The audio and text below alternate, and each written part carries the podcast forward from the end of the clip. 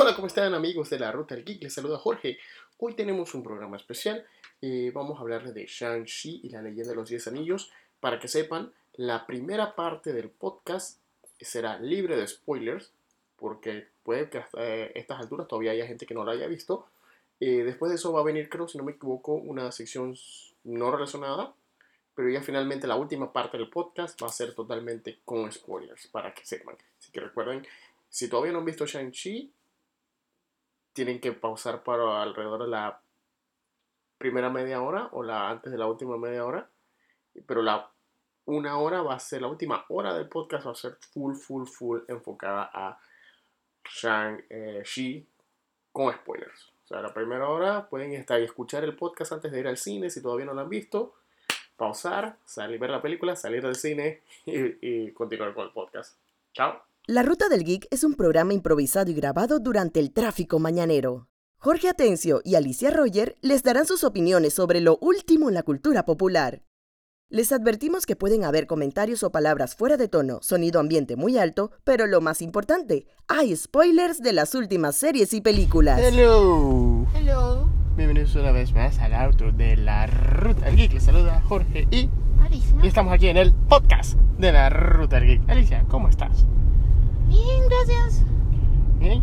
Y bueno, estamos en, una vez más, como siempre, estamos en el carro, en camino, on the way, on the road again. Eh, y bueno, viendo cómo el mundo está poquito a poco recuperando el ritmo, aunque gente que ya está haciendo lo que le daba la gana. Esto fuera... En realidad va escalonado porque lo que pasa es que ya nos dejaron cada quien a su discreción. Entonces cada uno, uno más o menos sabe las condiciones de uno, Ajá. el estado de salud, qué tal está el sistema anímico, inmune de uno. Sí que uno ya más o menos cada uno vive bajo sus propias medidas. O sea, hay personas un poco más fuertes, más sanas, que están haciendo más cosas que otras personas que saben que tienen alguna condición. Pero sí, o sea, ya se está volviendo a una, o sea, no una semblanza a la vieja normalidad, sino creo que ahora sí estamos entrando a lo que sería la era de la nueva normalidad. Ujú. Exactamente. Y bueno, vamos a ver qué, vamos a ver qué ocurre en medio de todo esto. Eh, hemos tenido semanas interesantes en medio de todo esto, entre noticias y todo. Pero para los que quieren saber, Alicia y yo vamos en camino a ver una presentación especial de Shang-Chi. Les vamos a dar nuestra... Igual vamos a hacer nuestro review cuando, cuando lo veamos y sea... Y para el momento que... Para el momento que publiquemos este podcast, ya se habrá levantado el embargo de la película, así que ya podremos hablar. No, es que ahorita mismo se puede hablar, Ajá. solo que no se va a hacer spoilers, o sea que ya dependiendo de en qué día publiquemos el podcast, esto ya verán si tiene o no tiene spoilers. Exactamente. Igual no se van a dar cuenta, Shang-Chi spoilers, ya queda bajo discreción de ustedes. bajo discreción de ustedes. Pero sí vamos en camino allá a ver qué tal le va al- a Simu Liu, que casualmente estábamos viendo la serie donde él salió. Sí, Eh, bueno, la teníamos en lista hace ratito, pero en realidad no la, no la habíamos visto. ajá. Que y, y no la tenía y no la teníamos en lista por él. La teníamos lista era por el actor principal que era el viejo que es uno de los pilotos de X-Wing en Mandalorian. Sí, por el actor que, o sea, yo en realidad la, no, es que en realidad la tenía porque estas series así de familias asiáticas, o sea, eso de pez fuera del agua, o sea, hay muchas versiones, ya nosotros hemos visto por cultura, de hecho, hay series muy graciosas de familia de color, hay series muy graciosas de familias latinas. Ajá. De hecho, regresó una de mis favoritas, que es El diario de una futura presidenta. Ajá. Esto, pero las series de familias asiáticas tienen como esta peculiaridad, porque es, o sea, esto de que nosotros, acá los latinos, pues. Nosotros no estamos acostumbrados a eso de que nosotros tenemos una mentalidad diferente a nuestros padres. Ajá. Ok, ahora bien, imagínate que tus padres son de una cultura milenaria, así que muchas de las cosas son probablemente hasta más atrasadas de como nuestros Exacto, padres ven siempre- el mundo. y- y siempre te Entonces ponen es como esto de- mucho más gracioso. Exacto, y siempre te pone este detalle de que a los viejos les costó eh, aprenderse el inglés que se les marcó el acento y los Entonces verbos. siempre está eso de que los más viejos hablan extraño porque el inglés no fue su primer idioma. Aparte de eso, está ciertas tradiciones que ellos siempre tienen, como por lo menos el hecho ese de que chuzo, si la hija tiene 18 y no tiene aunque sea novio, ya la dejó el tren, no va a tener hijos, la descendencia y todo eso. Que ya en la, en la programación más de Estados Unidos, Latinoamérica y Europa ya no se ve tanto. No se ve tanto, exacto. Esto ya se ve después de ciertas edades. O sea, ya tú sí ves que si en la serie los personajes están en la década del 3, es que tú ves a los padres presionando, ¿no? Ajá. En, la, en, la en las series de las familias chinas todavía lo ves, que sumamente joven y ya la mamá dice que, o sea, mínimo. No, a mí me dio risa más que nada porque nosotros en paralelo comenzamos a ver King's Convenience y tratamos de ver la de Aquafina, que, casualmente sale en Shang-Chi. Aqua- que también sale en ¿Cómo es que- No, espérate, esa serie se llama, ¿cómo es? Aquafina is Nora from New From- York. Nora from Queens. Nora from Queens, exacto. Pero es que, Eh, esa sí no me gustó, o sea, yo espero que el humor de Aquafina en esta película sea superior al eh, humor es así que- de China, de tienda de Aquafina. Es que eh, tú sabes que pues, es- esta es la clásica de que cuando a un actor lo llaman para un actor que es conocido por hacer comedia raunchy, que termin- lo terminan llamando por una comedia familiar y que se tiene que frenar tanto, así como Josh Gad en Frozen. No, pero es que, no, pero Josh Gad da risa en Frozen, o sea, Ajá. con todo y que es Josh Gad censurado y familiar da risa en Frozen. Ujú. Aquafina en esta serie no, porque es como el estereotipo de la hija que los chinos no quieren tener. Ajá.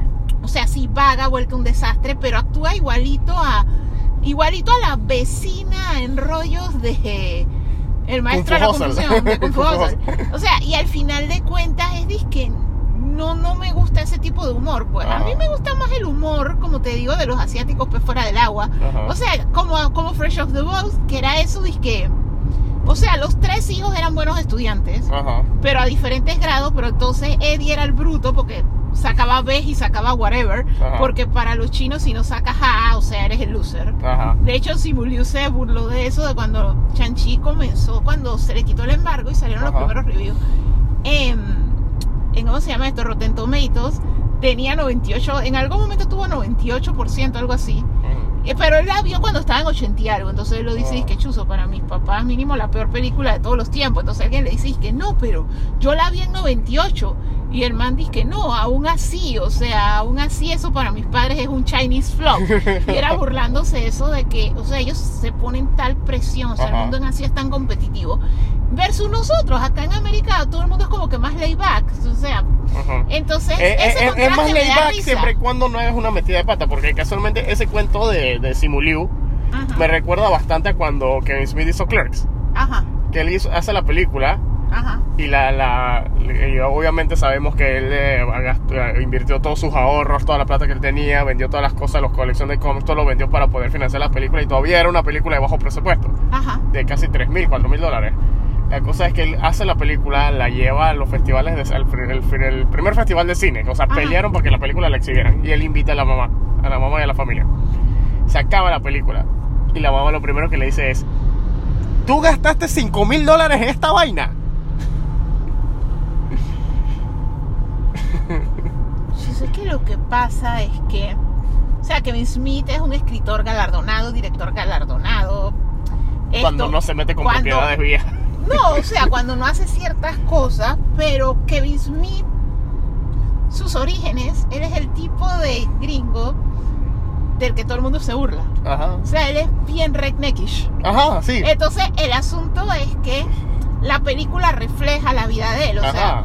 entonces, de hecho, a mí me gusta cuando veo más allá el mensaje. O sea, el Rauchi Comedy de él a mí no me gusta y el Stoner Comedy a mí no me gusta. O sea, me gustaba la época de Chiqui Sean Ajá. because I didn't know better. O sea, para ser honesta contigo, yo no sabía por qué ellos estaban así. A mí me daba risa, pero yo, eh, o sea, cuando yo veía Chiqui Sean, yo ni sabía que era marihuana. O sea, entonces para mí ellos son como brutitos y turulatos. O sea, yo en mi vida pensé Están esquemados. yo no sabía lo que era un stoner comedy, porque te estoy hablando de que yo veía esos manes cuando yo era pelada, pues chiquilla, y no tenía ni idea de lo que estaba pasando.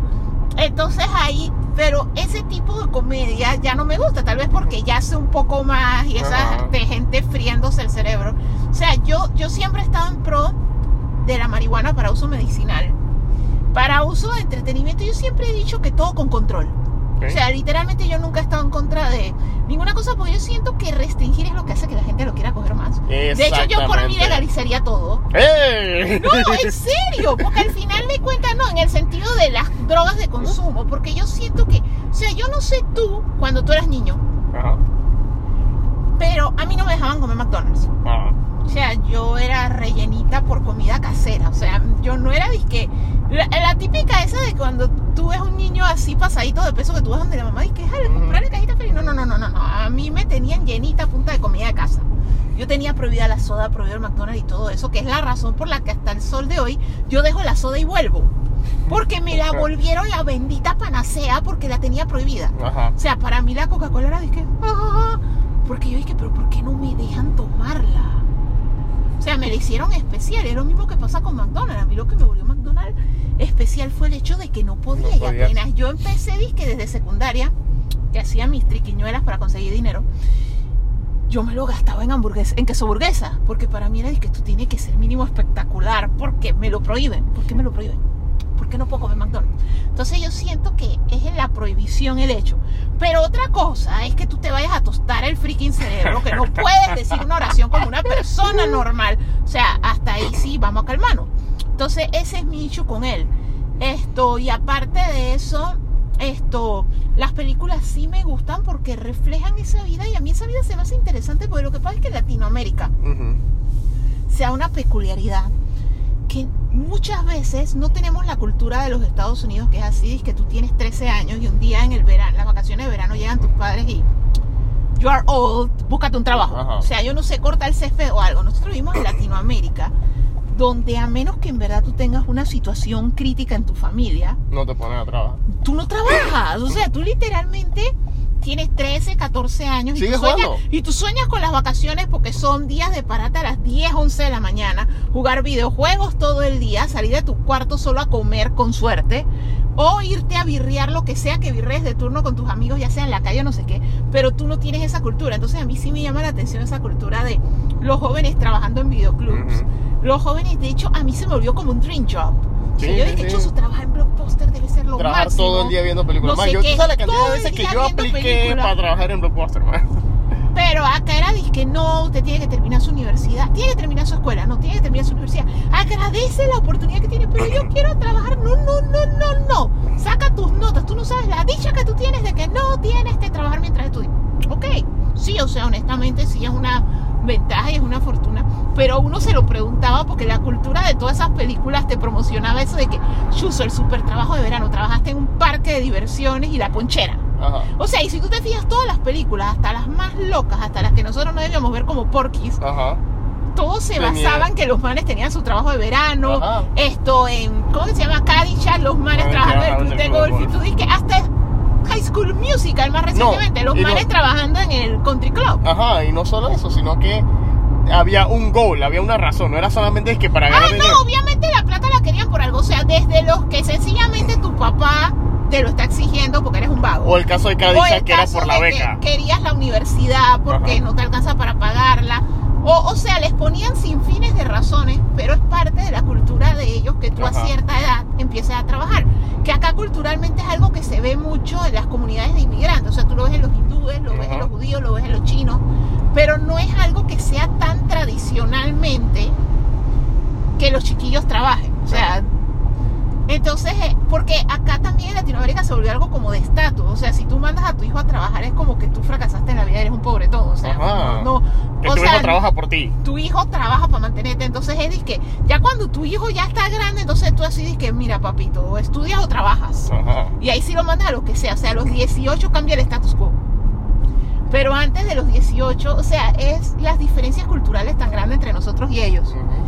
Pero el asunto es que sí te vendían el concepto de trabajar, hasta en la misma Stranger Things, que Ajá. los manes venden helado. Y tú te pones a pensar, y qué chuzo todo el día en el mall.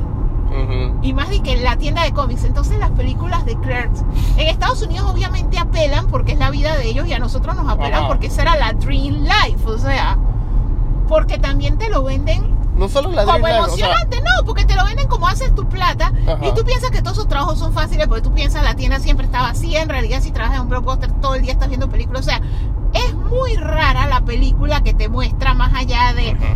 ah, mira, cuando la señora te llega con todas las películas y rebobinar y la política es que las tienes que rebobinar en este aparato todo lento que coge una hora. mm, Ah, no, la señora que está molesta porque el niño se puso a llorar porque no está, o sea, no te muestran eso Ajá.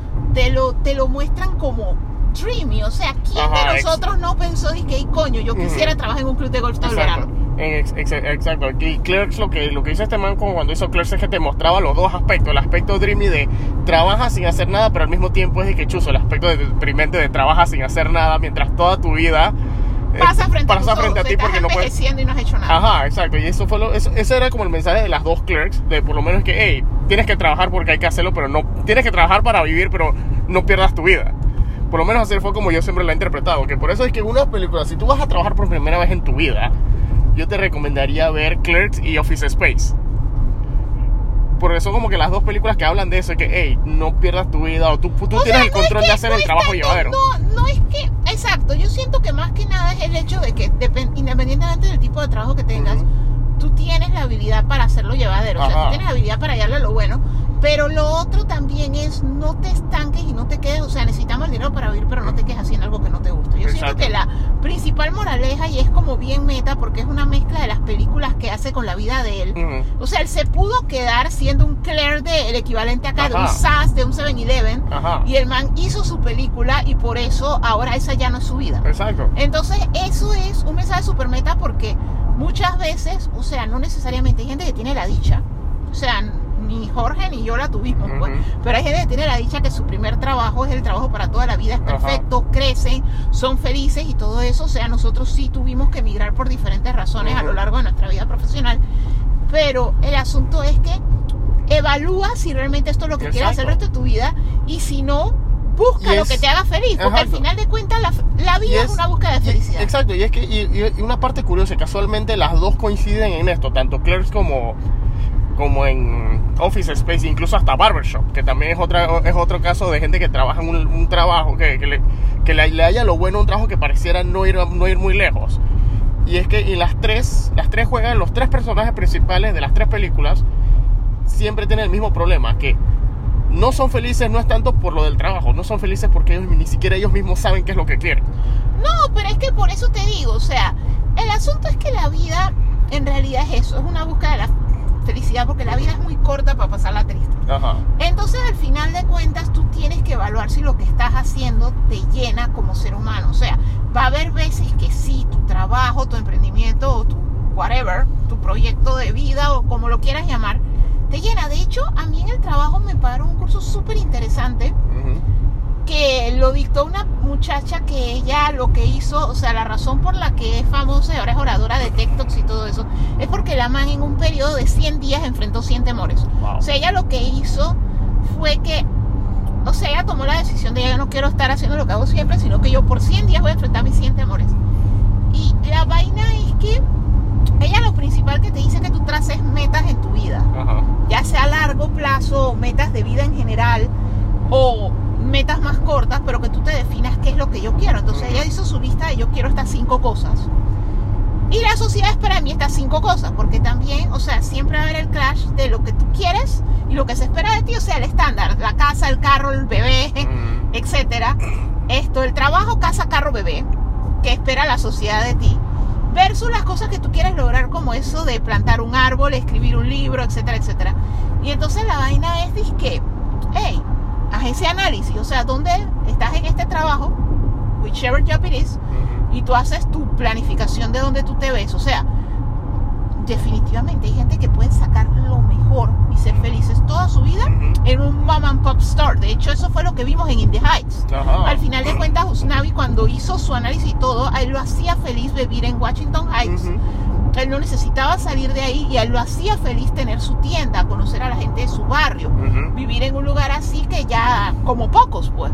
Eso era lo que él lo hacía feliz. Entonces, al final de cuentas es eso. Uno hace su análisis, uno hace su lista, uno no deja que el miedo lo venza, uno dice su litanía del miedo un par de veces y uno salta al agua y si esto es lo que te hace feliz, entonces hazlo feliz y si no, busca lo que te haga feliz. O sea, pero las películas lo cuentan de una manera muchas veces que era algo que estábamos hablando casualmente por otras películas.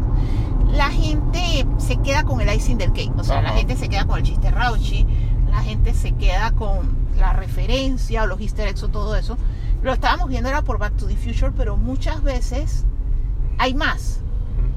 Entonces el asunto es que yo siento que esas películas de Kevin Smith, su mensaje es eso, y más Sí. que nada por la vida que él vivió, Ujú. porque él al final de cuentas se, eh, hey, esto es un trip, Lo estoy disfrutando, estoy con mis amigos, estoy viviendo the time of my life, but I want more. Ujú. Y entonces sencillamente escribió la historia de lo que estaba haciendo. Y son Y- historias y que que apelan va- porque son súper humanas y súper que cualquiera se identifica, pues. Exacto. Y tú sabes que curiosamente estamos hablando de esto hoy. Porque Ajá. hoy ya eh, Kevin Smith publicó la foto de que hoy es el último día de filmación de Clerks 3. Ujú. Que entonces sería la más meta de todas. Porque ya tú has leído la sinopsis de Clerks 3. Sí, que era que el man se está muriendo porque este man se estuvo muriendo. Más o menos, sí y no. O sea, él está En completando el círculo. Él está completando un círculo. O sea, él está completando. En esta película la situación no le pasa a Dante. La situación le pasa a Randall. Randall le da, como le pasó a Kevin Smith, que a Randall le da un ataque cardíaco y revalúa su vida. Tomando en cuenta que a diferencia de lo que pasó en Clerks 2, que era ya que ya Dante ya finalmente forzado a crecer, porque le tocó ser pa- padre de familia y montar el, y comprar el, el Quick Stop, las tiendas, para ellos ya ser los dueños Ujú. en esta vuelta, después que este man le da el ataque cardíaco, Randall decide que, hey, quiero hacer algo con mi vida. Y decide es filmar una película sobre gente que trabaja en una tienda. Ah, ok, se vuelve el Kevin Smith character. Ajá, exacto. Se- Randall, o sea, básicamente, es que el mismo Kevin Smith lo dijo, este, estoy haciendo la película más meta de mi vida. Porque estoy... Porque esta, eh, trabajar en una tienda me inspiró a hacer la película y entonces tra- eh, eh, la película me inspiró a trasladar esta historia que me pasó a los personajes de la tienda. No, es que Kevin Smith realmente rehizo su vida con Exacto. ese ataque cardíaco que afortunadamente tuvo la dicha de que la gente vieron las señales y que lo pudieron salvar, porque hay gente que no se salva. Sí, sí, sí, el sí. otro que se salvó fue este actor, el de Sol, que también Ah, sí, afortunadamente también. llegó a tiempo, porque es que si tú no llegas a tiempo, papito, Ya, hasta llegaste. te llegaste. Wow. Pero lo bueno es que la gente va a hablar de bien, bien de ti como por lo menos un mes. Ajá. Qué bueno. No importa todo lo malo que hiciste, la gente va a hablar súper bien de ti por un mes. Hasta que se muera el próximo.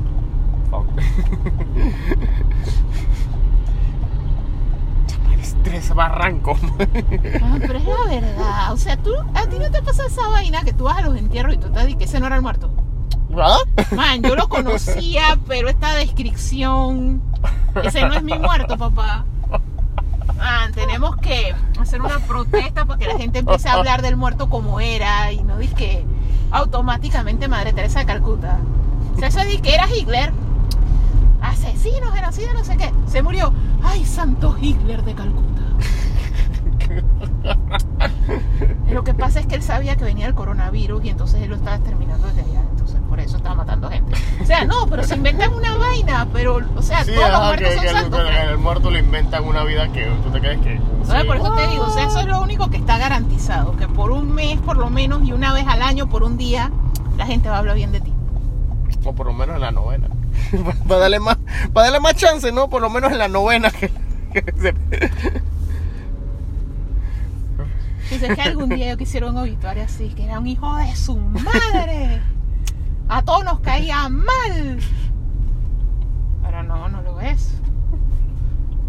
Yo sé que ni siquiera cuando se murió Fidel Castro, Hugo Chávez, eh, como, comenzaban a recordar, y que no, es que ¿Cómo, tú, cómo tú piensas que sería, dije, tomando ese ejemplo, cómo tú pensarías que sería como que el obituario de, del guasón? Era un desgraciado, pero murió feliz. No, es que ese es el punto, nunca dirían que era un desgraciado. Era el héroe no reconocido de Ciudad Gótica. Nos hacía reír. Mató un poco de gente, pero nos hacía reír. Nos hacía reír. Nos defendía de ese maldito vigilante murciélago. Ese man que sale de noche. Nuestro jefe Era, sí nuestra, salía de eh, día. era nuestra última línea de defensa entre nosotros y esa vaina. No, te- te que nuestro juro. jefe sí salía, el, el jefecito sí salía de día. No, es que esa es la vaina. Él era incomprendido. El malo era Batman. Eh, Que ya sabemos cómo se siente Peter Parker cada vez que ponen esas escenas que le toca ir al funeral, entre comillas, de Norman Osborn. El papá de mi mejor amigo, el que me pagó la universidad a mí. Era un santo, un genio. Pero el man casi me mata a mí y a mi novia en el puente de Brooklyn. No, y al final de cuentas, cuando él muere, en ese momento no habían hecho público que él era la vaina, ¿no? No, el, estu- el estúpido este esconde las vainas. Pero es que por eso te digo que al final. Porque de lo que pasa es que pues, en el cómic yo creo que pasa igual. Porque yo sé que en la película es que este man le dice, justo antes de morirse, las, las últimas palabras como Norman Osborn, de Norman Osborn, fueron de que no le digas a Harry. Ajá. Y entonces lo que hace es que él se lleva las cosas, la parafernalia del duende y quién sabe dónde la pone. Ok. Pero él ya tenía, después se revela, gracias al mayordomo más inútil de la historia del cine, se revela que el mayordomo sabía todo, pues. Ok. Eh, Spider-Man 3, ya el man Harry con la cara toda quemada y... Sí, Man, el mayordomo siempre lo sabe todo y siempre es el asesino. Entonces, eso ya todo el mundo lo sabe. sí, que sí, ya estaba limpiando las heridas de su padre antes del funeral, señor Harry. Su padre se mató con su planeador. ¿Y tú te quedas que? How, how do you know? Es el mayordomo, el mayordomo lo sabe todo. Se dice que Big Brother is watching you, no, No, the butler Butler is watching watching you.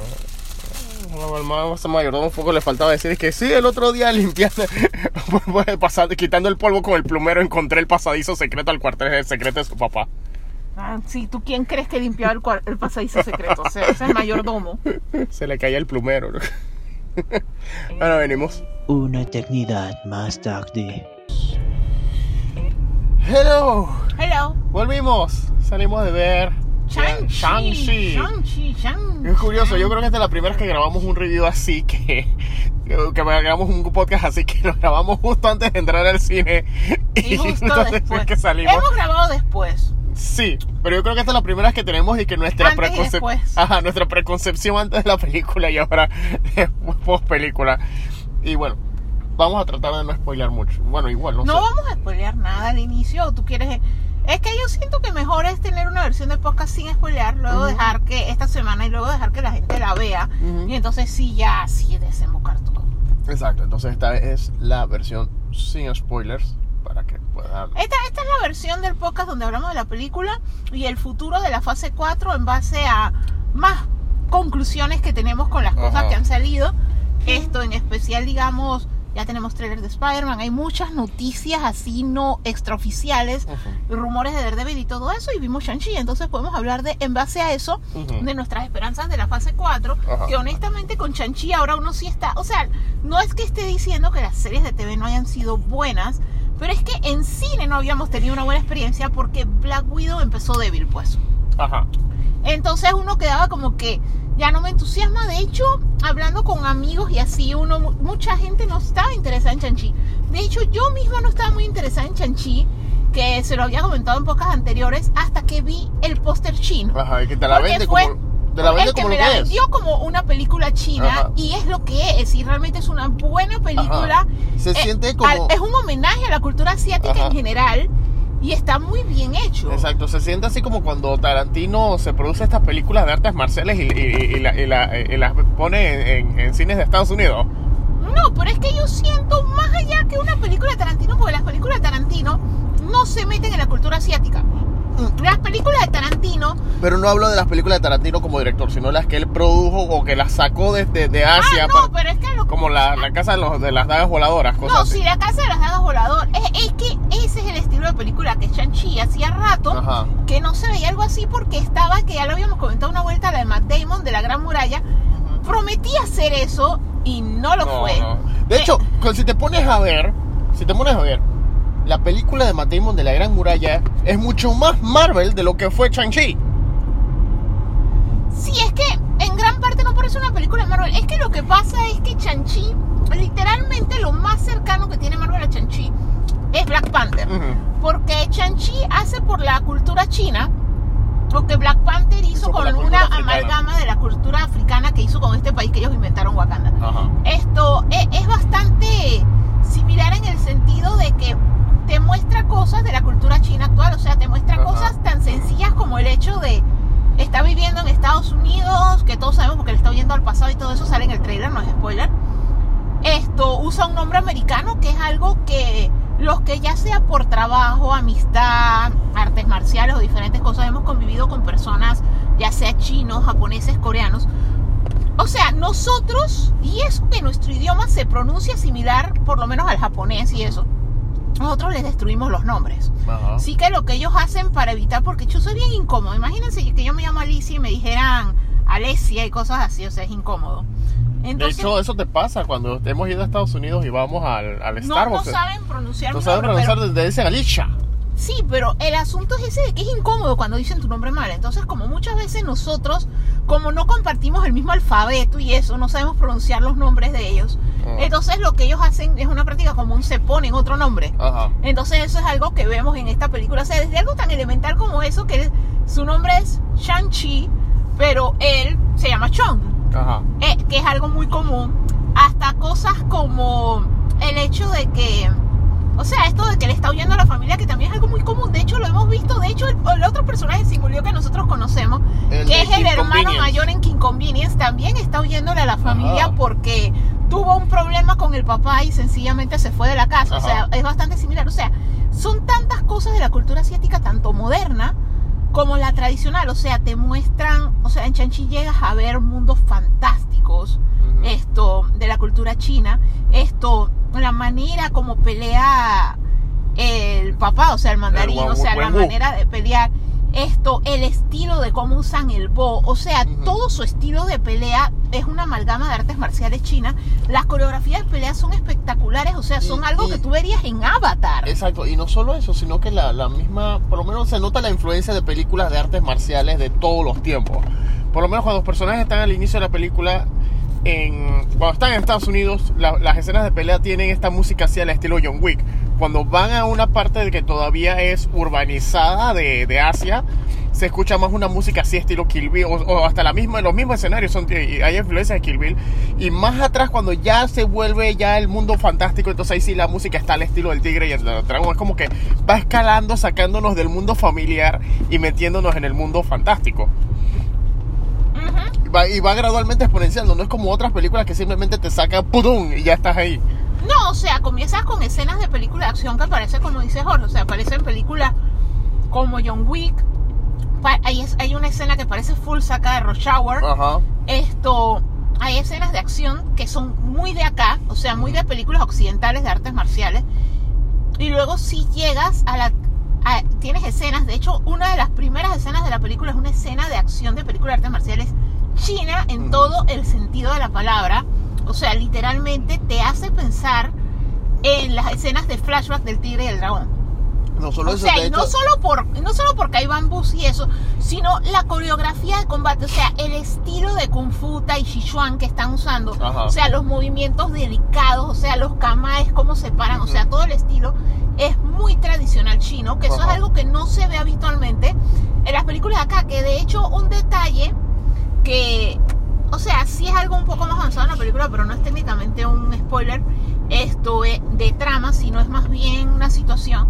Es que él cuando se estaba poniendo en la posición de combate en una escena, sí lo agarran y le abren el puño. O sea, Ajá. los puños cerrados es un estilo más japonés, más coreano, Ajá. más estadounidense. Entonces es como decirle, vuelve a tus raíces, vuelve al estilo chino, abre Ajá. la mano o sea, pelea con la mano abierta. Esto, o sea, sí se toma el detalle de esa sutileza, el detalle de el respeto por la edad, Ajá. o sea, e- el, detalle de, oye niño, escucha.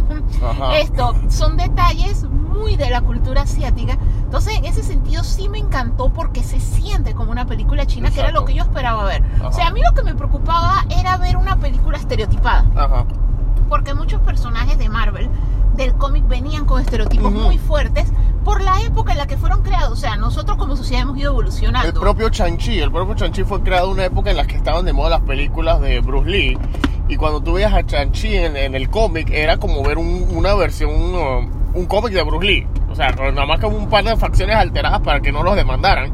Pero se notaba, de hecho tenía ese estereotipo de el guerrero asiático de las películas de artes marciales, porque cuando tú ves el dibujo de Chanchi, era es que la camisita esa oriental y con la cinta amarrada en la frente, como Liu Kang. O sea, cualquier parecido con Liu Kang es pura coincidencia. De hecho, visualmente, yo siento que fue a propósito de algo que se ve desde el póster. Hay mucha referencia a Mortal Kombat, porque obviamente Mortal Kombat está inspirado por las mismas cosas. Es que ese es el problema. Que eso es como cuando nosotros hablamos de, John Carter. de John Carter y Superman y de Duna y Star Wars. Ajá. Que es esta cosa de, o sea, Salió y- primero, pero el que salió después se- O que la nueva Ghostbusters se parece a Stranger Things, pero al final de cuentas Stranger Things es un homenaje a las películas ochenteras, Ajá. de las cuales vas, es- que es lo que realmente está haciendo Ghostbuster Afterlife. Ajá. Y es el mismo caso. Eh, es como si tú mencionaste, parece mucho a Kill Bill, pero Kill Bill no es una película asiática como tal. Ajá. Es un homenaje, Homenaje a a las las películas. películas asiáticas y de artes marciales con las que creció y las series de televisión, Ajá. porque él amaba Green Hornet, Sí. con las que creció Tarantino. O Ajá. sea, literalmente Kill Bill no es una película asiática, es un homenaje americano a la película cultura de las películas de artes marciales asiáticas. Entonces, eso mismo es lo que es Shang-Chi, solamente que Shang-Chi es una historia y es una historia sumamente familiar. Ajá. O sea, porque es algo que te lo ponen desde el trailer, pero cuando el trailer, o sea, Marvel con todo y que te revela bastantes cosas, o sea, por lo menos ellos lo que tratan es de tirarte el camino para que tú vayas. Ajá. Pero Shang-Chi no revela tanto en el trailer. O sea, lo que Exacto. hace Shang-Chi, la estrategia de marketing de Shang-Chi fue, te tiraron los trailers que te muestran que la película tiene acción para que la gente, o sea, las películas de acción venden. Ajá. Pero a la vez la estrategia fue parte de esto que ellos han hecho de screening, que afortunadamente gracias a Marvel Latam y Disney Latino tuvimos la oportunidad de ir. La gracia es que ellos lo que están haciendo es tenemos una buena película en la que la gente no cree. Ajá. Entonces ellos lo que están haciendo, vamos a dejar que la gente la vea antes, porque a veces te es más fácil creer en alguien que tú conoces que la vio y que te diga que le gustó, a creer en, o sea, que la misma película te diga soy lo máximo. Ajá. Sin contar que las sorpresas que tiene la película. O sea, por lo Exacto. menos uno dice que no, porque lo de Abomination lo revelaron, pero lo de Abomination es un cambio de 10 segundos. O sea, Ajá. no es No la gran es la cosa. gran o sea, la cosa. verdadera trama de la película Porque, no la esa, es, porque esa es la- una cosa que siempre me ha preocupado, en especial de las películas de Marvel y también de DC cuando empezaron con esto del universo conectado.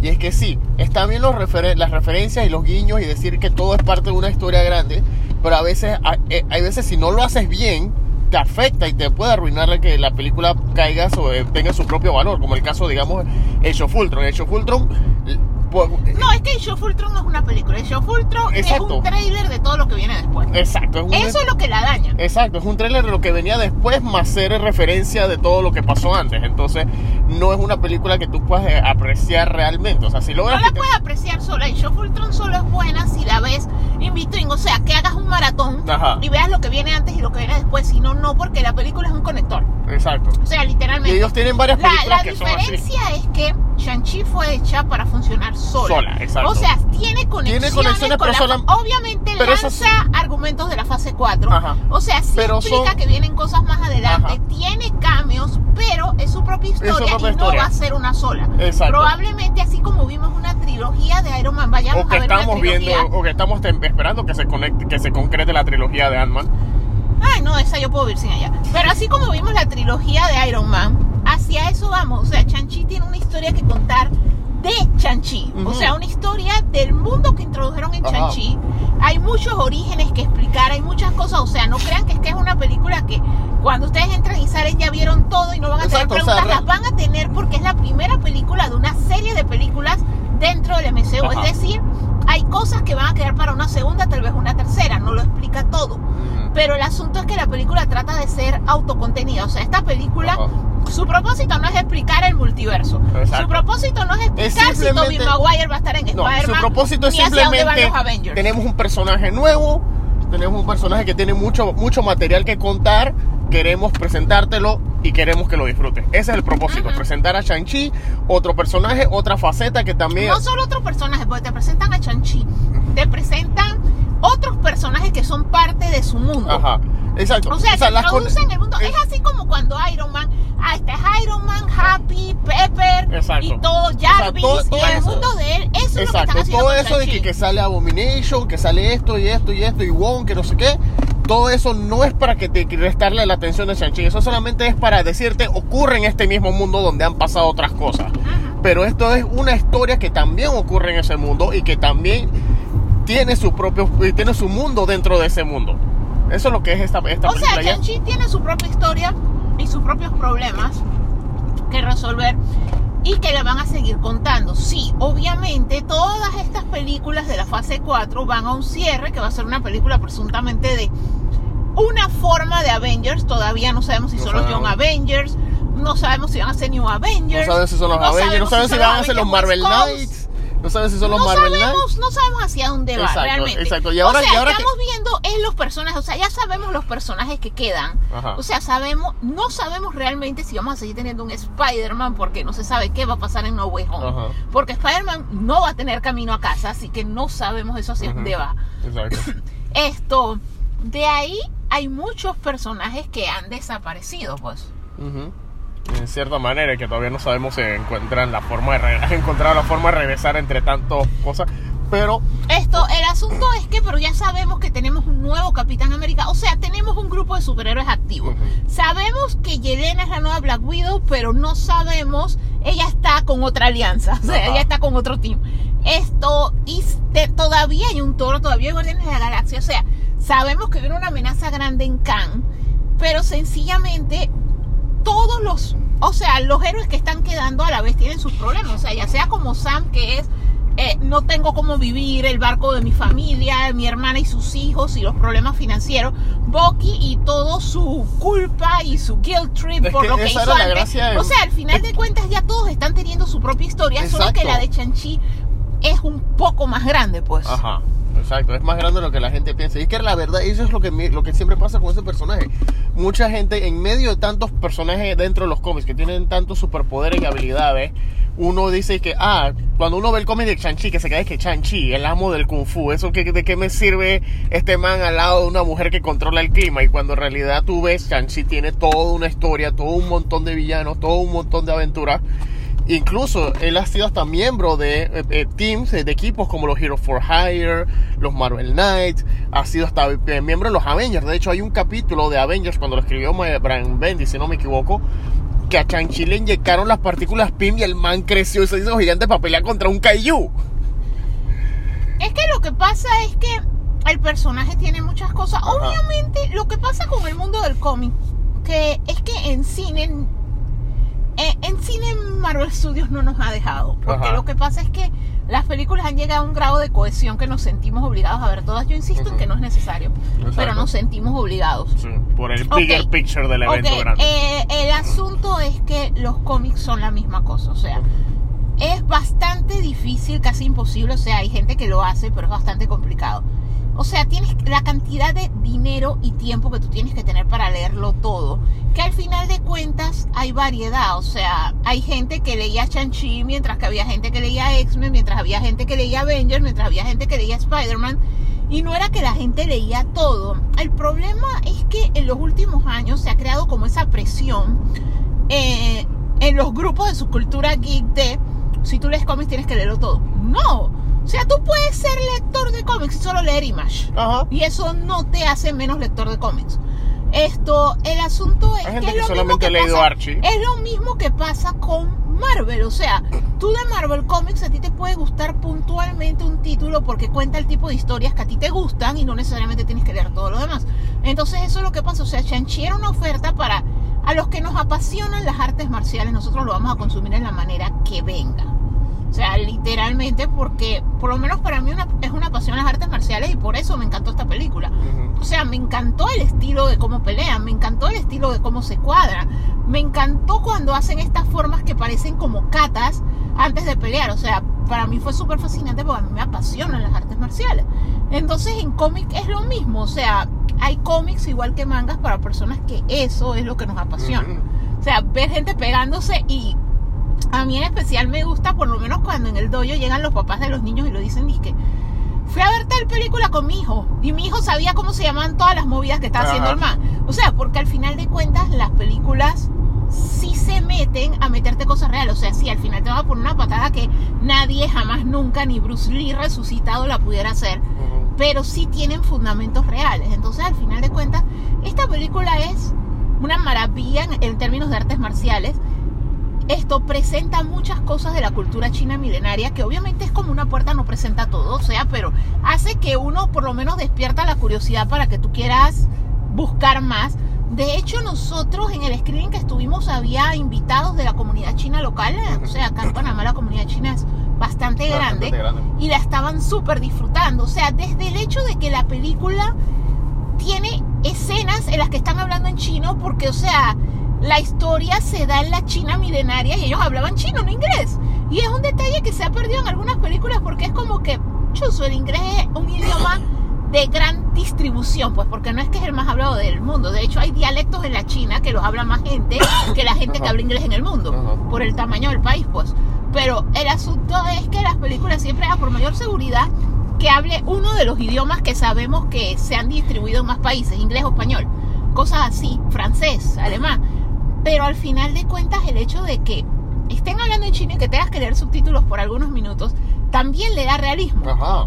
porque eso es la antigua China. No hablaban nuestro idioma. Exacto. De hecho, de hecho siempre me, me- eh, eh, de hecho hasta South Park se burló de ellos de eso en un episodio en el que los niños iban a Afganistán y se encontraban con sus versiones de Afganistán y los niños de Afganistán decían, ¿por qué estamos hablando en inglés? Eso no tiene sentido. Ujú. Exacto, y hay varias películas que hacen eso, que por qué estás cambiando el idioma si no estás en ese país.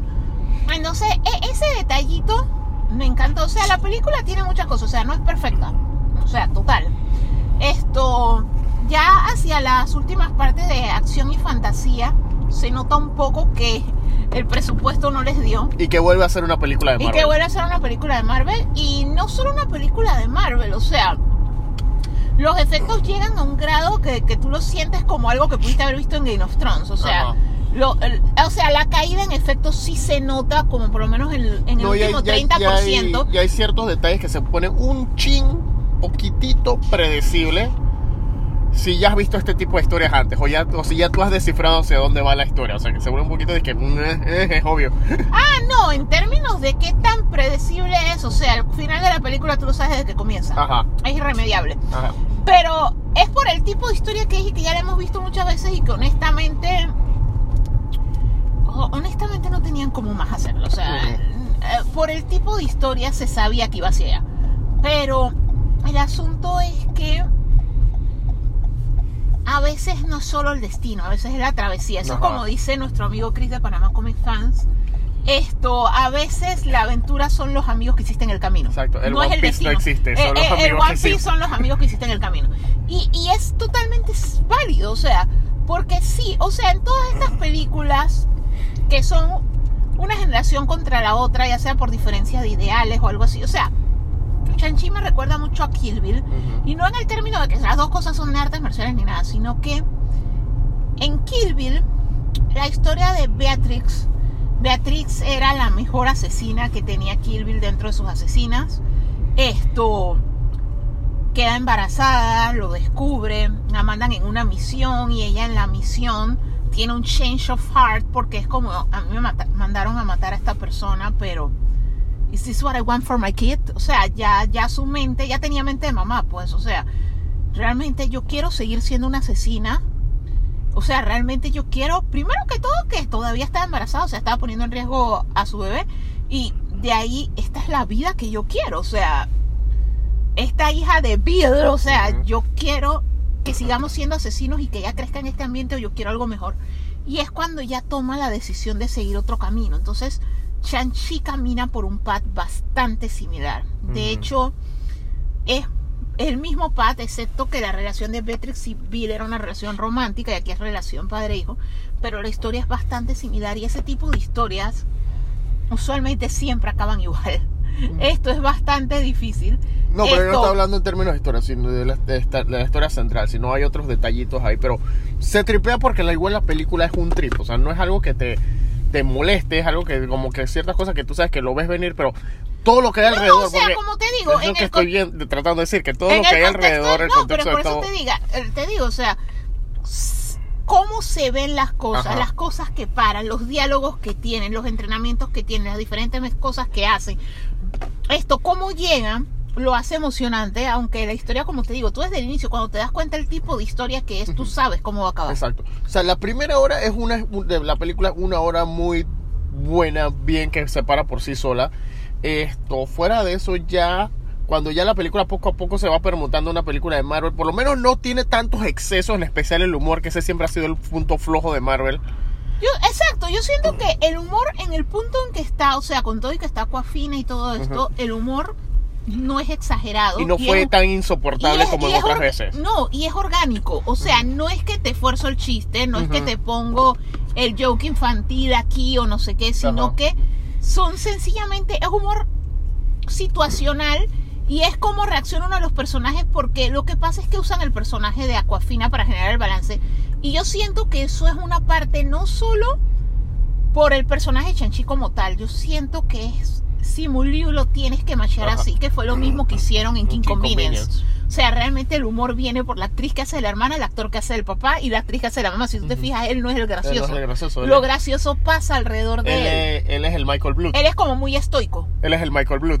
De- No, por eso te- él es muy estoico. O sea, el humor no lo causa él, pasa alrededor de él y por cómo las personas reaccionan a ciertas cosas que él no es el que reacciona, reacciona a otro. Entonces, ese match que hicieron con Eddie Aquafina está muy bueno, que por eso es genial el hecho de saber que no solo los vamos a ver aquí, o sea, que los vamos a seguir viendo.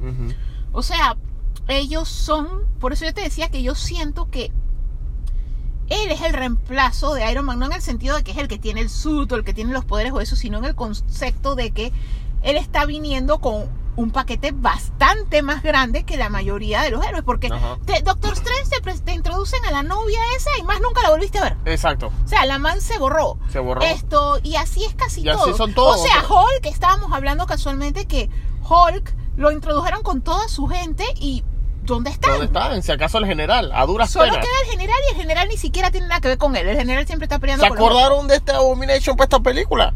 Esto, Y yo creo, y yo creo que parte de ese, por más que, quera- que como fanáticos que querramos que pensar que es evolución, de que a lo mejor el Abomination se quiso mutar más y quiso más poder y por eso ahora sí se parece más al cómic. Yo yo no descarto que eso haya, haya habido uno de los tantos problemas que hubo entre Marvel y Universal y por eso le hicieron el rediseño Abomination. yo siento que siguió mutando. Ok. Pero no, sí, porque al final eso es radiación gamma.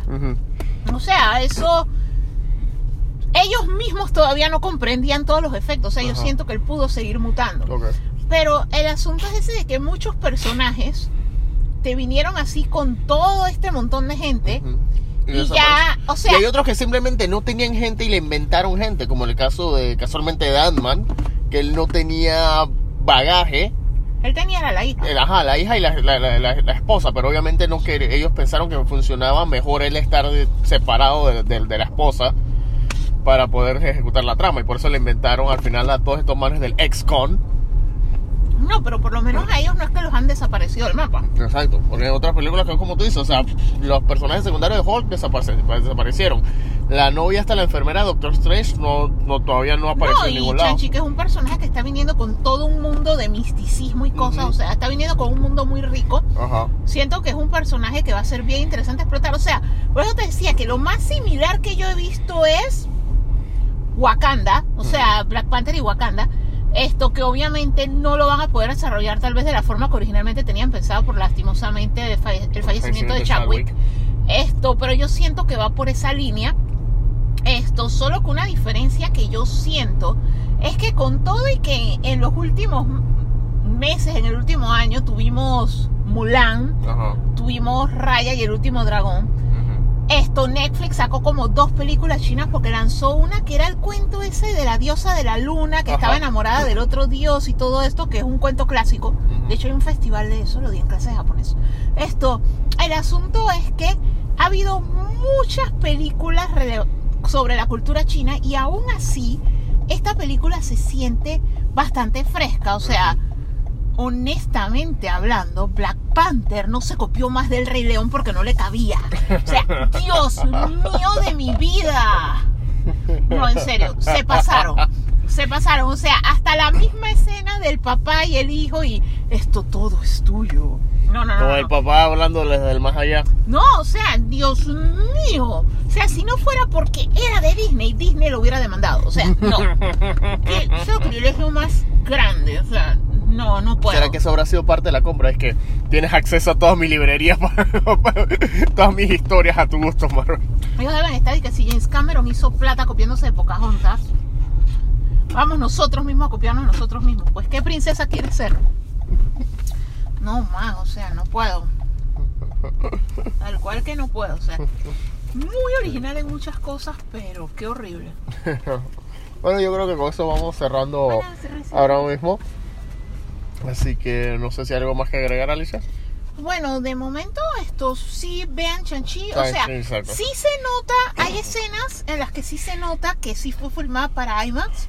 Sí que los que sí ya están saliendo yendo al cine les recomendaría tratar de verla en IMAX y preferiblemente sí tratar de verlas en IMAX o en XD porque sí hay unas partes como les comentábamos que el CGI no estuvo de nuestro Ajá, lado. exacto. Entonces sí sería bueno verla en la pantalla más grande y con la mayor claridad posible. Esta película recuerden que el equipo de Disney la llamó un interesante experimento. Es un experimento. Yo siento que Simulio se ofendió porque él consideraba como que porque somos la película asiática somos un experimento. Pero no, no. en realidad la llaman un interesante experimento por esta película. Primero que todo que es con todo y que es parte de un universo que todos conocemos, amamos y que llevamos añales viendo, es un nuevo IP, o sea, es un héroe que nadie sabe nada, o sea, no es la primera vez Y que es- Disney lo hace, y pero es- y es un venimos héroe- de una pandemia. Exacto, exacto, eso es lo que te iba a decir, que es un héroe que está, que está por falta de una mejor palabra, está naciendo en la pandemia, o sea, está naciendo post pandemia, así que es un hiper O sea, todavía los cines no se han restablecido, por lo menos acá. En Panamá, afortunadamente, gracias a Dios, la vacunación va súper bien. O sea, ya como un 50% de la mira que población está vacunada. Esto, las cosas, los números están bastante mejores. Sí que con precauciones, con su alcohol, lavándose las manos, su mascarilla, y mira pueden que ir con cierto grado de mayor seguridad Ajá. que en otros mercados a verla, pues. Y mira lo que te iba a decir es que por lo menos en esta función la sentí un poquito más, más con más precauciones y más medidas de seguridad y de salud que cuando fuimos al screening de lo, del Ah, preview no, de Duna. El, preview- screening de Duna fue Un- un- sencillamente horrible. Ajá, o sea, ahí sí tú, tú sentías la falta de social distancing, mientras que acá en esta, esta función ahí sí fue la gente, no sé si, si influyó que fuese una función presentada en un horario de la tarde, pero sí se notó que había más seguridad y más precaución en esta. Yo siento que fue eso, como era un screening de en hecho, la hasta- tarde, o sea, de no hecho hasta nos mandaron hasta un cuestionario y todo. Sí, nos hicieron, Disney nos hizo, nos solicitó una declaración jurada. Esto, que eso es una práctica normal. Eso es como lo que hacen las aerolíneas cuando viajas, que es más que nada que tú asumes la responsabilidad porque, o sea, nadie, Ajá. ni las aerolíneas, ni los cines, ni los centros comerciales, ni el supermercado, ni la clínica, ni ninguno de estos lugares te puede asegurar en un 100% que no te van a pegar el COVID ahí. Ajá. O sea, eso es una realidad. Entonces lo que ellos hacen es que tú haces una declaración jurada de, hey, me siento bien, estoy yendo sano, y aparte de eso, tú estás liberándolos a ellos de la responsabilidad de que si se te pega y no fue su culpa, porque al final de cuentas nadie te está engatillando de tienes que venir. Entonces a mí me parece perfecto, nosotros ya llevamos nuestro buen par de esas declaraciones. Sí, Solo que curiosamente es la primera que llenamos local, Local, porque exacto. nos han hecho llenarla más que nada en viajes. Ajá. Pero sí, o sea, en realidad nos sentimos mucho más seguros esta vuelta de lo que nos habíamos sentido anteriormente. O sea, es buen momento. Los números en el país han estado bastante buenos. Hay que seguir cuidándonos, pero Exacto. por lo menos nos da la oportunidad de ir a estas cosas. O sea, si se sienten más seguros, una recomendación de nosotros es traten de ir en tandas temprano, se llenan menos. Exacto. Exactamente, es, la- ese es el catch. Vayan en, el- en tandas del mediodía o de la tarde. Sí No- que porque la de la noche usualmente son las que más se llenan, entonces traten de evitar los conglomerados, pero en verdad la película sí está bastante buena, o sea, no está como la gente pensaba de esto no me aporta nada, o sea, es una muy sea, buena película china. Exactamente, o sea, como una película individual, es una de las mejores de Marvel, está bien entretenida. Veanla más como una película de artes marciales, de un personaje, de un, eh, un practicante de las artes marciales que descubre que tiene un nuevo destino. No la vean tanto porque es una película de Marvel y que se conecta. No la vean por eso, veanla por lo que es. La historia de un héroe, un joven muchacho que sabe artes marciales, que tenía un destino y que prefirió forjar su propio camino hacia un destino mejor. Exactamente. Y listo, salimos del karate. El Yay. karate. Y bueno. Entonces, Alicia, Chanchi. Chanchi. Chanchi. El maestro del kung fu. Las manos mortales del Chanchi. No, o sea, honestamente, como les habíamos comentado antes, spoiler free, Ujú. esto, Chanchi está bastante buena. De hecho, primero, obviamente lo que pasa es que como ellos, ellos hicieron la premier fue prensa. Ajá. Y después de la premier, ellos comenzaron a hacer screenings, dependiendo del país, para los fans o para medios y todo eso. Nosotros afortunadamente tuvimos chance de verla en un screening acá. Ajá. Esto, eh, el feedback de la película fue muy bueno, positivo, y ya cuando nosotros la vimos, Esto. Se merece ese feedback. No, o sea, en realidad sí se merece el feedback. Lo que tiene Chanchi, y ya, bueno, para la fecha a la que ya va a salir, o sea, van a vivir las dos versiones con o sin spoilers. Ujú. Ya lo que saben es, si no lo han visto, ven los primeros minutos y ya cuando escuchan este warning es que vamos a hablar de Chanchi así, Ajá. es que Exacto. todo. Todo, ahora sí. Ok, el asunto es que, spoilers, Ajá. esto, lo que pasa con Chanchi es que Chanchi es un origin story bastante fresco. Esto, lo que lo hace fresco es que nosotros estamos en un punto en el MCU que ya, ya pasó todo lo de Thanos. Pero el universo del MCU, aparte de los multiversos, ya había ciertos universos que existían en él. O sea, mucho antes de Loki, mucho antes de que todo el mundo comenzara a romper el universo Wanda y toda esta gente. Ya habíamos visto el mundo cuántico, ya en Doctor Strange vimos varios mundos. De hecho, ya se estableció que todas estas criaturas, así como infernales, o sea, tiempo de el muy deseado, pero que aún no, no hace su, su aparición Mephisto, todos estos seres viven como en otros en otras dimensiones. pues. Entonces ya todo eso está establecido. Entonces Chanchi, esto, una de las cosas que la hace tan mágica es que Chanchi esto nos presenta uno de estos mundos que no lo habíamos visto, una versión pequeña de uno, o sea, un pueblo que es el responsable de cuidar, o sea, como si fuera viaja al centro de la Tierra, cuando llegan al centro de la Tierra que están estas criaturas místicas y eso, como en Kong cuando van a Island, o sea, en Chanchi hay lo mismo, o sea, es Talo, el pueblo donde es la mamá de él, es un pueblo mágico lleno de estas criaturas como los dragones, Ajá. esto, los dragones míticos, dragones de agua, esto, Es un buen momento para jugar Pokémon. lo- los tigres estos, como los que salen cuando se celebra el Año Nuevo Chino. Ajá. O sea, todas estas criaturas mágicas de la mitología china, muchas de ellas viven ahí. De hecho, hay una criatura curiosa, Morris, Morris. que es de una especie que eh, es como representativa de la confusión. O sea, él no tiene ni cabeza, ni trasero, ni poto. O sea, eh, tú no sabes dónde es adelante y dónde es atrás. Que es símbolo de que, o sea, es un bicho confundido y es un representante de eso. Y curiosamente, esto también hay muchos de ese bicho ahí. O sea, literalmente es como dices ahora, es como si fueras a jugar Pokémon Go. O sea, es un lugar lleno de criaturas fantásticas. Esto, aparte de esto, se introduce todo el lore de ese mundo. O sea, Oh, wow. ese pueblo es la última frontera para proteger un portal que detrás de eso están criaturas oscuras. O sea, algo así similar como en Warif, que hemos visto los tentáculos de lo que presumimos es el Chumagora, porque Cthulhu es otra cosa. Esto. Y eso le suma a la mística. Entonces, la historia de los padres es una cosa así, es que más o menos porque uno sale a la idea, es como que la mamá de Chanchi era como Raya, de Raya del último dragón que ella era de este poblado que protegía a estas criaturas y que mantenía cerrado el Big Bad Mm. de ellos y protege- protegía nuestro mundo de estas criaturas. Entonces, el papá de Chanchi eh, tiene una historia muy similar a Drácula de Castlevania y a otros personajes. De hecho, es un trope literario y de televisión y en general, que es esto de eh, la criatura inmortal que Ajá. perdió su humanidad porque ha vivido tantos tiempos. O sea, este man se encontró los 10 anillos, que en realidad son 10 brazaletes, son anillos porque son aritos como los de Sonic. Ajá. Esto, el asunto es que él se encuentra esta vaina y con esta vaina el man vive mil años, conquista todo, pero su vida era hueca, pues lo único que hacía era conquistar y eso. Hasta que él tratando de entrar a ese lugar místico para encontrar los poderes, se encuentra esta defensora y en el, la pelea de ellos es una mezcla entre una pelea y una danza. Ajá. Y en medio de su pelea ellos se enamoran y él deja todo por ella. Y ella deja de ser una guardiana por él.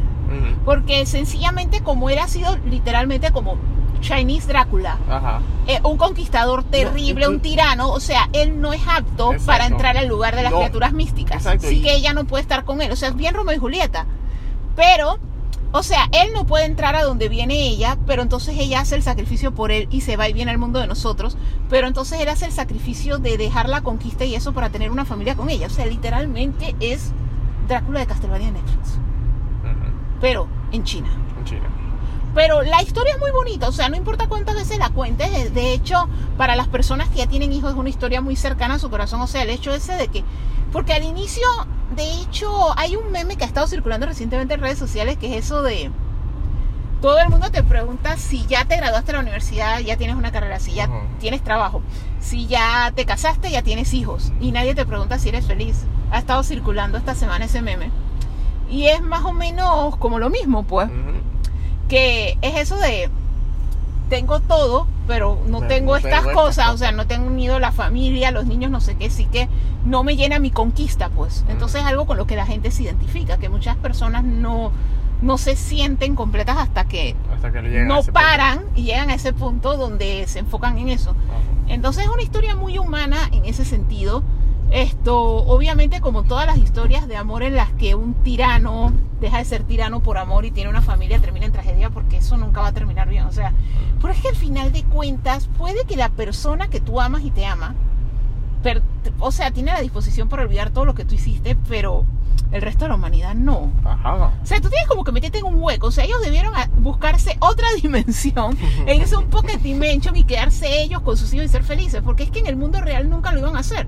Ajá. Porque desgraciadamente en el mundo real la gente recordaba todo lo que ese monstruo hizo. O Sí. sea, De hecho, la gente recordaba el legado de los 10 anillos que ahí fue que por lo menos que eh, hay- la misma película te pone el timeline. Te pone el timeline en que él trató de dejarlo todo, que ahí fue cuando empezaron todos los eventos del, de- del MCU propiamente dicho, de Iron Man. O sea, se existía la, la organización de los 10 anillos y como este man estaba ocupado en otras cosas. Ahí no, pero esto fue, e- eso pasa, o sea, Iron Man ya es cuando él regresa y ya Ajá. le vale todo y voy a ser más desgraciado que antes porque Ajá. obviamente lo que, porque Chanchi tiene cuando empieza esta película, mm, give or take, 25, 26 años. Eh, eh, es como más empieza, o menos... eh, empieza- Es más o menos como, como lo entendí. O sea, Ajá. si Chanchi tiene 26 años, el MCU no tiene. O sea, con todo y el salto. O sea, la historia desde la primera Iron Man, Iron Man pasa en el 2008, ¿no? Sí. Ok, esto Chanchi nació antes de eso. Ajá. O sea, entonces el asunto es que O sea, es cuando que- muere la mujer. O sea, cuando el hijo tiene 7 años, es que él vuelve a ser el mandarín. O sea, que Ajá. cuando pasa lo de Iron Man, era cuando él ya estaba, o sea, se se le murió el corazón, él era igualito a Doctor Strange. Doctor Strange What es el If. último episodio de What If. O sea, él perdió, o sea, él no lo tenía, lo encontró y lo perdió. Entonces ya es al coño con todo. Pues ahora sí todos los voy a poner a sufrir. O sea, voy a ser más malo que nunca. Otro detalle interesante es que nosotros le llamamos el mandarín porque sencillamente se explica que él es el mandarín, pero en realidad el mandarín es un nombre que le ponen. De hecho es muy chistoso porque el man lo dice, que encima de que se hacen pasar por mí, me ponen el nombre de una fruta, o sea, que eso pa con ustedes. O sea, no se les ocurre algo más más interesante. cliché. me ponen el nombre más cliché, o sea, una fruta. Bueno, en realidad el nombre que él usa durante la película es Wenwu. Es que el nombre así es como él se llama. Ajá, exacto. Pero él tiene muchos nombres porque Como hasta Khan. curiosamente cuando lo llaman el Gran Khan es que él sería Genghis Khan. Es que es curioso porque por lo menos como la, la vuelta que estuvimos hablando del mandarín, las veces que hemos hablado del mandarín original de Iron Man, el personaje, él es bien inspirado, o sea, no cuando lo crearon, tal vez sí, tal vez Stan Lee sí lo hizo basado en, pero el mismo personaje, él cita varias veces a Genghis Khan, él usa a Khan como una fuente de, inspiración. Así que puede que este sea, puede O que sea, haya que él haya sido que se haya inspirado en Genghis Khan, exacto. Así como Drácula, que él era Vlad el Impalador. pues. Exactamente. Pero sí, o sea, el asunto es que el man se ofendió por eso, pero el man tiene una cosa, o sea, es el arco de historia de él es así, o sea, él encuentra los anillos, se vuelve un gran conquistador, se enamora, deja todo por amor, tiene sus hijos. Cuando el hijo mayor tenía aproximadamente unos siete años, Ajá. esto, su pasado vino a buscarlo y a pasarle la factura. O sea, llegaron a su casa sencillamente a decirle, dizque, hey, mam, tú nos hiciste esto y nos vamos a vengar. Pero cuando llegan no está él. Cuando llegan está la esposa y los dos niños y sencillamente la esposa manda a los hijos a ella como que pide, mis hijos son inocentes, pero los manes le dicen, alguien tiene que morir. y ella lo que hace es que ella los enfrenta, que sí, en verdad le ganó a cualquier cantidad con todo y que ella ya no tenía poderes porque sus poderes eran por el lugar. Ella era algo así como las hadas, Él era, ella era como el, el santo grial de Indiana Jones y la última cruzada. que solo servía ahí. O sea, Ajá. ella si se alejaba de su pueblo ya no tenía porque la magia era allí. Ajá. Entonces el asunto es que ella muere.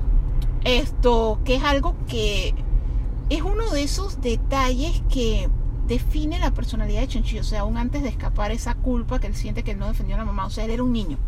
O sea, o, o sea, nosotros desde nuestra per- perspectiva de observadores, pues ya sea viendo la película, viendo la historia o una cosa así, tú no esperarías que un niño de 7 años enfrente a una banda de 40 ladrones por salvar a su mamá. O sea, para ti lo normal es que él se haya escondido, pero para él, él fue un cobarde que no defendió a la mamá. O sea, él se hubiera muerto. O sea, esa es la realidad, pero es un niño. O sea, Un la mente de un niño es distinta. exacto. Entonces la vaina es que es una culpa con la que él vivía.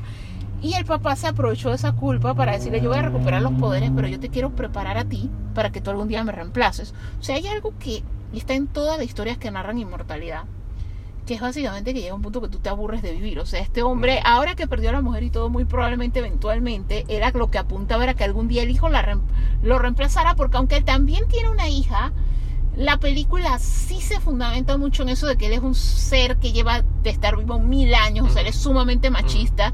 De hecho, la hija tú descubres que tiene el ring este de pelea y que ella está creando su propio imperio de Lampa y que es muy buena peleadora, pero ella misma lo dice. O sea, yo aprendí viendo a los demás y yo me ponía escondidas a replicar lo que yo veía, pero a mí nunca me entrenaron por ser mujer. Hablando de, de eso, ya que mencionas lo del ring de la pelea, y como ya, una vez más, recordando que ya estamos en la sección de spoilers, we need to talk about this. We need to talk about de la escena que encendió mucha gente. La escena cuando ya mucha gente pensaba que no la voy a ver y cuando salió ese trailer mucha gente dijo que ahora sí la voy a ver. En la escena que estaban diciendo que al fin están recogiendo eh, cabos sueltos del universo Marvel. De hecho, muchos, muchos youtubers y muchos artículos decían eso, que esta es la película que recogió cabos sueltos. Hay que hablar de la escena de en el ring de combate de Wong peleando con Abomination y que esta fue una escena tan Marvel porque fue súper divertida y no fue nada de lo que la gente esperaba. No, honestamente yo no esperaba que fuera más que lo que fue, o sea, un cameo. Un cambio. Esto, pero el asunto es que hubo gente que sí se hizo como que la La idea de que Chanchi iba a pelear contra Abomination. de que Chanchi iba a pelear contra Abomination o que finalmente se iba a saber más de él, en realidad no. No. Ok, lo que pasa es que la hermana de Chanchi, como les contábamos, a- el papá estaba entrenando a Chanchi para que algún día lo reemplazara, algún día aportara los 10 anillos y heredara todo el imperio que el papá formó. Ajá. Esto, y el papá lo preparó para ser un asesino desde que tenía 7 años. A diferencia de la hermana, que la hermana sencillamente eres una bonita cerámica, quédate ahí. Esto, la vaina fue que la hermana creó este ring y entonces ellos lo que tenían era peleas así se való todo, clandestinas, Street, Street Fighter. Fighter. La cosa es que Wong, Parece que cuando Wong Wong no de está alguna cuidando manera, la... parece que cuando Wong, Wong no está, está haciendo la, cuidando la niñera, biblioteca, no, o- no está haciendo la niñera de Stephen Strange para que no haga ponchera y no rompa el multiverso y no libere a Cthulhu y no hagan ninguna de esas vainas. Cuando él no está haciendo eso, el man abusa de sus poderes para hacer dinero. O sea, es cuando uno se pregunta y que de qué viven este poco de monjes. Tal resulta que Wong utiliza sus poderes de abrir portales para ir al RAF, sacar Abomination, y los manes tienen como un deal en el Sí, que vamos a pelear y ahora ganas tú, ahora gano yo. Sí, pero los manes se tratan de nombre, o Y sea... entonces los manes van, se meten a la pelea clandestina porque obviamente todo el mundo va a pensar, que, hey, el bicho, Bicho gigante, va a ganar al monjecito, a- el, el monje tibetano, al tibetano este. Ajá. La vaina es que Wong obviamente con los portales le gana, solamente que el deal que ellos tienen es que Abomination no le debe pegar muy duro, que realmente es lo que él le reclama y que, hey, te pasaste. Ajá. Porque ellos tienen su deal se- para hacer no, plata. no, no, no, no, Pero lo curioso no es de que, hey, compa, te pasaste. Lo curioso es que Wong le dice a Abomination, hey, Emil, que sopa, Te te pasaste. O sea, los manes tienen rato haciendo No, esto. los manes tienen rato haciendo eso, o sea, que por eso Sí, te yo- digo, eso te explica cuando te hablan de los emparedados, los helados y todo ese poco de cosas en Nueva York. O sea, nosotros, Nueva York es una de nuestras ciudades favoritas y tú sabes lo cara que es.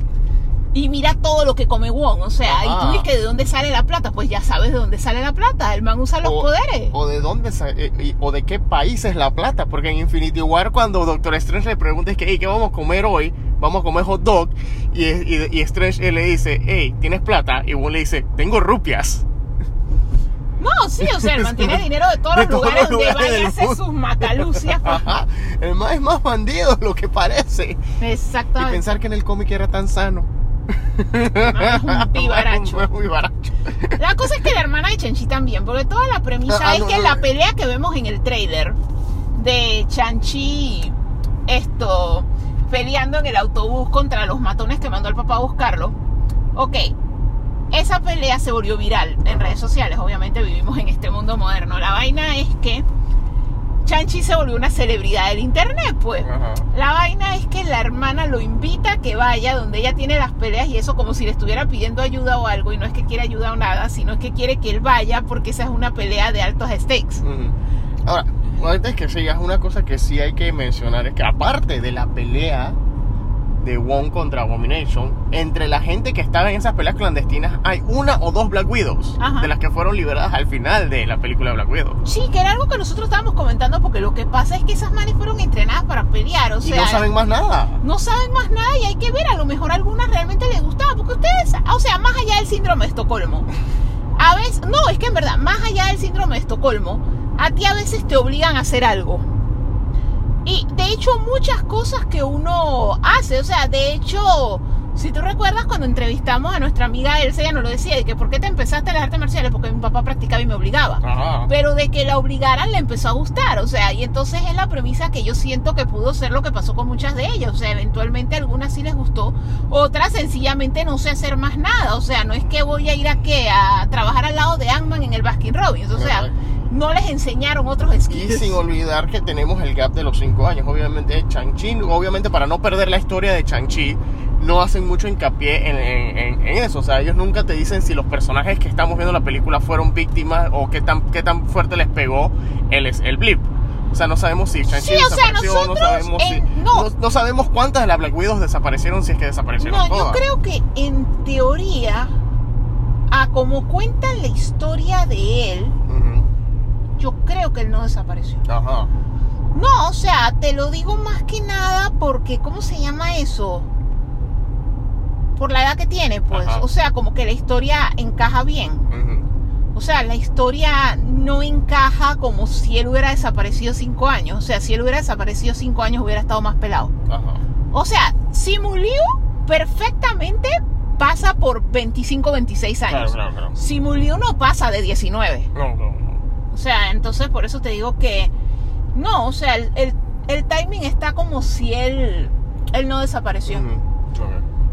Pero el asunto es ese de que, o sea, lo que te cuentan es que el man estuvo, o sea, el man, el papá lo entrenó desde los 7 años. Cuando él tenía 13 años, el papá finalmente encontró al que mató a la mamá.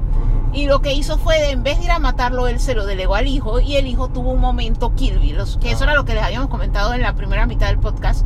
O sea, él mata al man, pero él sí queda como, esto no es lo que yo quiero que he hecho. Y esto, o sea, mi mamá no hubiera querido esto de mí porque la... O sea, está la formación que él recibió del papá, de los 7 años hasta los 13 Ajá. versus la formación que él recibió de la mamá del, desde que nació hasta los 7 años. Y entonces el, el choque de eso dentro de él, o sea, era como un yin y, un- y el yang. Entonces él al final, esto, él decidió huir, o sea, él hizo lo mismo que Beatrix Kidd, o sea, yo no quiero ser un asesino, yo no quiero seguir los pasos de mi papá, yo no quiero heredar este imperio, yo no quiero volverme este monstruo y él se fue. Entonces, ahí es donde lo encontramos. Entonces es curiosamente porque es como esta mezcla de, está bien, no quieres ser un asesino, pero tampoco estás evitando de que tu papá lo sea. Ajá. Entonces tú tienes que volver a enfrentar estas cosas. Él al inicio no quería. Él realmente lo que hace es que él va a buscar a la hermana y en medio de ir a buscar a la hermana queda metido en el bolonchi. Esto, ellos tenían unos pendientes que les dio la mamá que era como la manera de regresar al mundo de donde venía ella, al mundo mágico que les mencionamos. Ajá. Entonces sencillamente les robaron eso y entonces es como eso de debo proteger el mundo de mi mamá, debo recuperar esto, debo proteger a mi hermana. Eso es lo que lo hace volver. Y en medio de volver obviamente el papá lo llega a atrapar y es donde el papá como que mi hijo pródigo ha regresado. Y ese es uno de los momentos más fuertes de la película porque lo que pasa es que nosotros hemos visto muchas películas de la perspectiva latina y americana y de Estados Unidos de cuando te vas de tu casa porque estás bravo, porque tus padres son y son y son y son y son y son, y cómo son esos reencuentros desde la perspectiva de acá de Occidente, pues.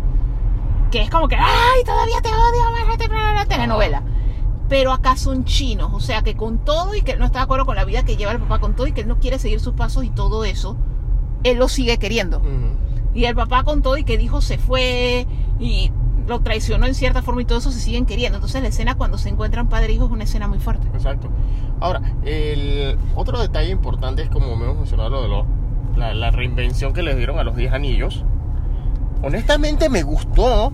Y de hecho yo mi preocupación era que no mostraran tanto poder porque recuerda que los 10 anillos del mandarín los No, que o sea, los 10 anillos no los mostraron como el cómic, no solo en el hecho de que no son anillos, sino que cada anillo tiene un color Exacto. y poder diferente, pero eso hace sentido porque acaban de contar las gemas infinitas. Exacto. Entonces se iba a sentir redundante. Exacto. Pero cómo usaron los anillos y en el Y contexto de la historia de la tiene- película está súper brutal. Exacto, y que cada poder, cada, y cada rato, cada escena de los anillos lo usan de maneras tan diferentes. Sí, porque hay partes que es como un látigo. Hay partes que simplemente te impulsan para volar. No, o sea, los anillos son una demencia, pero la mejor parte de todo es que el papá de Chanchi conquistó gran parte de Asia. Esto tiene un, un círculo del crimen, es tan poderoso y el man nunca llegó a usar los anillos a su máxima expresión. Ajá. Porque, o sea, sencillamente o porque sus intenciones no eran buenas o porque su espíritu no era lo No era suficientemente digno, fuerte, era otro no era Mjolnir. digno. Era otro Mjolnir. Eh, Era como mío, o sea, los anillos son como Mjolnir, o sea, y eso es algo que no lo descubre sino hasta que Chanchi lo enfrenta, pero Chanchi antes de enfrentarlo tiene algo muy interesante que lo hemos visto en anime, lo hemos visto en varias películas, lo hemos visto en Avatar y todo eso, y es que él tiene un awakening. Ajá. O sea, porque él toda la vida ha vivido con el entrenamiento, o sea, la razón por la que él pudo pelear en el bus, la razón por la que él pudo pelear en la- cuando él regresó a China, y todo esto ha sido por el entrenamiento del papá, pero él tuvo dos padres y los dos padres le inculcaron cosas y les dejaron cosas. Y cuando él finalmente entra en contacto con el legado de la mamá y tiene su awakening y recupera los poderes, como quien dice, de su dragón interior. El man le saca el jugo a esos anillos. O sea, son otra cosa. Y si se vuelven Sonic the Hedgehog y se vuelven.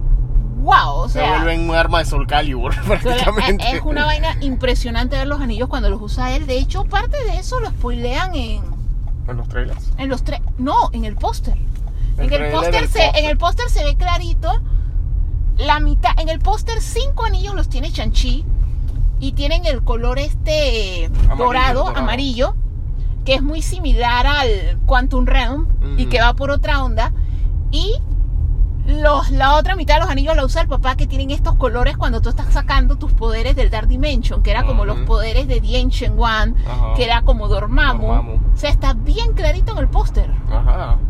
Esto, la otra cosa que hay que hablar también es el regreso del mejor personaje de, de, de todo, del mejor personaje del MCU. Trevor. Todos alaben al rey Trevor Slattery, actor man, shakespeariano. Trevor la voz. Trevor, la Trevor. Man. Humor Había con clase, papá. Humor con clase, man. la verdad, la verdad. Ben Kingsley, eh, yo sé que a muchos fans no les gustó lo que la, la, la, la- la revelación de Trevor Buenas residentes. en Iron Man 3. Pero no hay duda que Marvel. No, mira que a mí esa escena del De yo hecho- la amé porque me dio tanta risa. Pero es que el man. es que era un tan- chiste meta. El man es tan. No, lo que pasa es que el man. O sea, está tan tostado en Está la tan cabeza. tostado. Allá la bestia. Está- o sea, el man nunca sabe dónde está y por lo que te dice la película parece que siempre era tostado, siempre estuvo tostado. No, en, en- en esta película el man la hace suya. La- o sea, la- cuando él explica eso de que, o sea, él se lo llevaron en el corto All Hail the King, que como explicamos en la primera mitad, está en Disney Plus, lo pueden ver. Esto, y también lo pueden buscar en YouTube. De hecho, la primera vez que nosotros lo vimos hace muchos años, lo vimos en YouTube. Ajá. Esto, en si el es que corto. no llegó el ratón y En el, se echó el ok, corto. en el corto te muestran cuando ya los hombres del mandarín llegan a llevárselo porque, o sea, el man se lo tomó personal, o sea, esto es cuestión de honor, o sea, tú te burlaste de mí. De mi público. organización. De- no, de mí y de De mi organización. frente a todo el mundo. La vaina es que el man va y lo busca y se lo lleva a- para matarlo así, es que bien humillantemente allá en China. Y la vaina es que Tú sabes que esto, el man les dio tanta risa que lo dejaron vivo. tú sabes que esto me lleva a la pregunta, ya que debido a todos los eventos que ocurren entre Iron Man 1 y Iron Man 3 y que aún y siempre va a quedar en duda si los 10 anillos que salen, sabemos que los 10 anillos de la de Iron Man 3 eran fake. Ajá. No sabemos si los 10 anillos de la primera película en realidad eran reales o si era una facción que se separó porque Wenwu quién sabe qué estaba haciendo. Pero, no, él pero, ya había pero, regresado, el timing. pero, pero, ¿cómo hubiese sido una pelea entre Iron Man contra Wenwu con esos anillos? Se lo hubiera sacado. Eh, o sea, se lo hubiera sacado, o sea, tal cual. O sea, esos anillos están súper, súper pasado. Ajá. O sea, Sí. de hecho, ahora la creencia es que esos anillos son. Sí, por lo que sale en la escena postcrédito, puede que esos, esos anillos sea hasta la conexión con Eternals. Sí, puede que eso sea. Por la un energía, objeto por el color de la energía que Por el color de la energía, o sea. Ujú. No, o sea, demasiado pasado. esos anillos. Exacto. No, yo creo que Iron Man no tenía chance si se hubiera enfrentado contra verdadero mandarín. Exacto, no, no lleva chances. o sea, esos, esos anillos lo hubiesen destrozado, lo hubiesen hecho lata. O sea, eso está a nivel de pelear contra Hulk, pelear contra Thor, una vez así, pelear contra Thanos. O sea, sí, en realidad son un objeto, van más allá y es algo que van a seguir explicando en, Mm. o sea, a través de los años. O sea, es algo que no hemos visto el final de eso. Ahora, la otra cosa es que en esa escena postcrédito vemos el regreso de, de Bruce Banner. Que ya no es el Hulk inteligente, ya no es el profesor Hulk. Es que ellos tienen cosas que contar ahí. Es que el timing está raro, que era lo que hemos estado hablando con nuestro amigo Héctor de viñetas, capas y mallas. Ajá.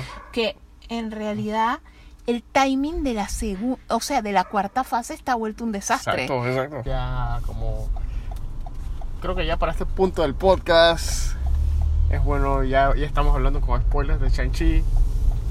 Ya para este momento ya hay que hablar de la escena postcrédito. Ok. So, hay dos escenas postcrédito. Bueno, en realidad, si, Es- si queremos ser precisos, hay una mid credits a, la- a la mitad hay una y hay una post créditos Ajá. que es al final de Exacto. créditos. La mid credits es continuación directa del final de la película. Correcto. So, básicamente nos presentan el estatus actual. O sea, la, la película, la, la- la escena mid credits nos presenta dos cosas. Nos presenta el que se está abriendo el misterio de de dónde vienen los 10 anillos y de verdad son extraterrestres Eh, Es como de los cómics. que en realidad la película de Shang-Chi es muy buena y como les hemos comentado anteriormente, bueno, ya todos los que están a esta altura con spoiler asumimos que la han visto, pero en realidad es una muy buena película y es una buena oportunidad para verla en cines casualmente para esto que no posterguen otras películas. O sea, en realidad ahorita mismo para todo lo que es el Marvel Cinematic Universe en conjunto, las películas de Marvel Studios Disney con Spider-Man que es de Sony, hay una pequeña situación que es la siguiente. O sea, la única que ellos en realidad podían atrasar era Black Widow, porque es, es, o sea, todo está conectado, o sea, entre películas y series, de tal manera de que si atrasan una película, por lo menos si atrasaran Eternals, tienen que atrasar todo lo que Todo lo que afecte afecte Eternals. Entonces, cuando tú vas a ver, tienes que atrasar un montón de películas y un montón de, o sea, es complicado. Tienes que reacomodar el orden Tienes de que las reacomodar hasta Disney Plus y entonces ellos ahorita mismo quieren incrementar porque lo que pasa es que Disney Plus tiene un año, Ajá. ciertamente, pero de hecho ya va para dos. Pero el asunto es que Disney Plus todavía está en el proceso de enamorar a las personas que están en su primer año, no las personas que ya estamos en el segundo. Esto con contenido y el contenido más fuerte que ellos tienen este año no es precisamente Star Wars, sino Marvel. Entonces ellos ya tienen todo un itinerario del cual todavía falta contenido. Estamos ahorita mismo en medio de What If, falta Hawkeye. Y todo está conectado lo uno con lo otro que ellos tendrían que echar cosas para atrás y ellos echan las películas para atrás. Exacto. O sea que ya no es tan fácil como con Black Widow que la corrieron un millón de veces correr. Porque en realidad Black Widow la única condición que tenía es la tienes que dar antes de la serie de Hawkeye Ajá.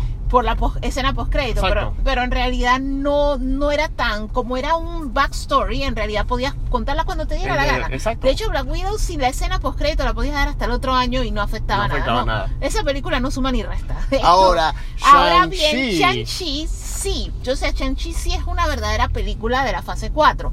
Entonces el asunto es que es importante verla para que las demás cosas, o sea, no causar todo ese problema de que todo se tenga que mover y no causarnos a nosotros mismos el hueco de la falla de contenido.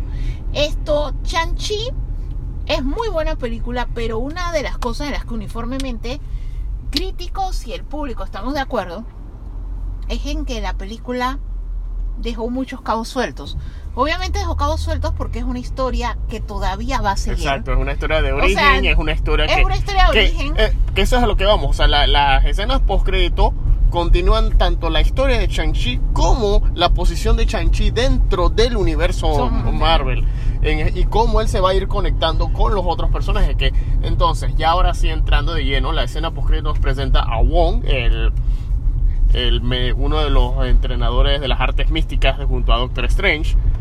Y nos prese- y está, él está analizando con a través del sistema holográfico de comunicación que hemos visto, tanto por parte del gobierno como por parte de los Avengers en las dos películas, en Avengers Infinity War y Avengers Endgame. Lo utilizó el general Ross y también lo utilizó eh, Captain Marvel. En este caso, en este caso lo está utilizando Captain Marvel de nuevo con Bruce Banner.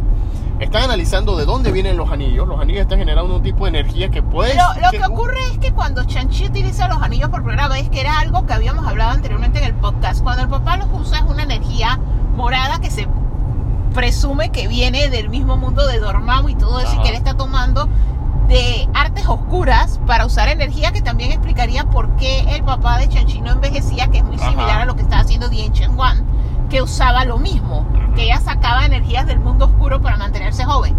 Esto, el asunto es que cuando Chanchi los empieza a usar él, la energía es dorada. Dorada en el MCU está asociado con energía cósmica, con energía cuántica. que por Entonces, hemos visto en el tráiler de Eternals es el tipo de energía que ellos están que ellos están usando porque es energía cósmica. Entonces el asunto es que cuando él los comienza a usar por primera vez, esto se tira como un beacon, así como si estuvieran llamando a casa. O sea, Ajá. ellos eh, comienzan a llamar algo o alguien. Entonces, simultáneamente que eso está pasando, esto, eso también lo sintió Wong en Camartage. Ujú. Entonces ahí es donde ellos automáticamente esto, o sea, estos anillos son algo, o sea, estos anillos van más allá. Literalmente no los habían detectado antes porque el papá de este man los estaba usando mediocremente. Ajá, exacto. Más que nada sus intenciones, esto, muchas cosas, o sea, primero que todo su deseo de conquista, que luego se convirtió en un deseo de venganza, o sea, el man no los estaba usando bien. Entonces Chanchi sí los logró activar. Entonces obviamente Wong y el remanente de lo que queda de los Avengers sí como que están interesados en qué es esto, porque lo que sea que llamaron puede ser una amenaza galáctica. Exacto. Que puede que, como, como indicamos, o sea, la energía que emite él, eh, es de color dorado, como lo que hemos visto en los trailers de, de Eternals, que casualmente no ¿Será habían que hecho eso nada. es Exacto, que eso es lo que a los Eternals. Exacto, eso es lo que voy a decir, que si eso es lo que hace que los Eternals se reúnen en su película. Segunda cosa. ¿Será que eso llama un celestial? Exacto. que nosotros estamos pensando que, sí. está llamando al, al origen del cómic, que es una raza de dragones Transformers. Exacto, eh, exacto, y o en sea, realidad esté llamando es a un, Puede que esté llamando a los McLuhan para la- los, los dragones extraterrestres del. o a un celestial. o a un celestial. O sea, y eso sea lo que active a Exacto. los... Y obviamente, como decimos, esto puede, eh, puede eh, bifurcar, bifurcar tanto para la historia de Chang-Chi, si son los McLuhan, o puede eh, ir en dirección hacia la historia de los Eternals y por ende el más vasto universo Marvel que viene en su próxima fase. Ahora, lo curioso es que eh, se están comunicando con Wong y con Capitán Marvel, que como siempre se tiene que ir porque o yo- o ella, ella quedó como cuando en DC Comics el Linterna Verde era solamente Kyle Rayner Ajá. una sola persona para todo el cosmos. O como cuando quedó uno de los Nova que quedó así Que yo mismo. creo que, por, e, que eso es un- va a ser una temática fuerte en la película de ella, Marvel, Ajá, ajá. porque va a ser sencillamente que ella sola no puede. Exacto. Pero que también es un tema que se está considerando con Shang-Chi. ¿Qué tal si Shang-Chi, utilizando los 10 anillos, también es un guardián cósmico? Exacto. O sea, que él es más de lo que nosotros estamos Ajá. pensando. Entonces, y, el- y el- y obviamente ya estamos viendo que como ella quedó sola cuidando el mundo porque no hay ni Captain Marvels, no hay- no- en ese, hasta ahora en el MCU no hay ni Captain Marvels y no hay eh, lo- No, o el sea, Star tenemos- Brigade. el- o sea, exacto, porque solo tenemos una Captain Marvel que como Ajá. está cuidando muchas áreas más es lo que no está. O sea, Exacto, porque que- la Tierra es un solo planeta. o Exacto, sea, lo cual explicaría eh, por qué ella, por qué tanta gente ahora como Mónica Rambo y Nick Fury no quieren hablar con ella, porque es que, ok, bueno, está bien. Nos está fallando, nos pero está es que fallando a la gente de tiene tu que casa. proteger una cosa más grande. o Exacto, sea. los manes están como que, esa es la impresión que me da, que los manes están como que sentidos de que ella siempre se tiene que ir a, a- a- pelear No, yo gente. siento que algo pasó. O sea, en el caso de Mónica, yo siento que tiene que ver con lo de la mamá, porque en verdad, o sea, nosotros de hecho, ayer estábamos viendo una película que se llama Nuestro amigo Our Our Friend, que se trata de una familia que la mamá se enferma de cáncer y que el mejor amigo de el- del papá, de la familia, y que también era amigo de la esposa, el man paró su vida y dejó todo para ir a ayudar porque tener a alguien enfermo de cáncer es algo fuerte. Ajá. Pero esta man le importó más la galaxia que estar ahí para su mejor amiga y su ahijada cuando ella se enfermó. O sea, yo siento que en el caso de Mónica Rambo, no es que me queda la duda de que por qué está brava con Capitana Carter, por, con Captain Marvel, Marvel. que diga porque yo la puedo comprender, o sea, porque era su mejor amiga, o sea, ellas eran familia, o sea, eran como hermanas y tú no estuviste, o sea, esta man tuvo que lidiar sola con eso, o sea, ahora bien, ¿qué tal si sí llegó durante los cinco años?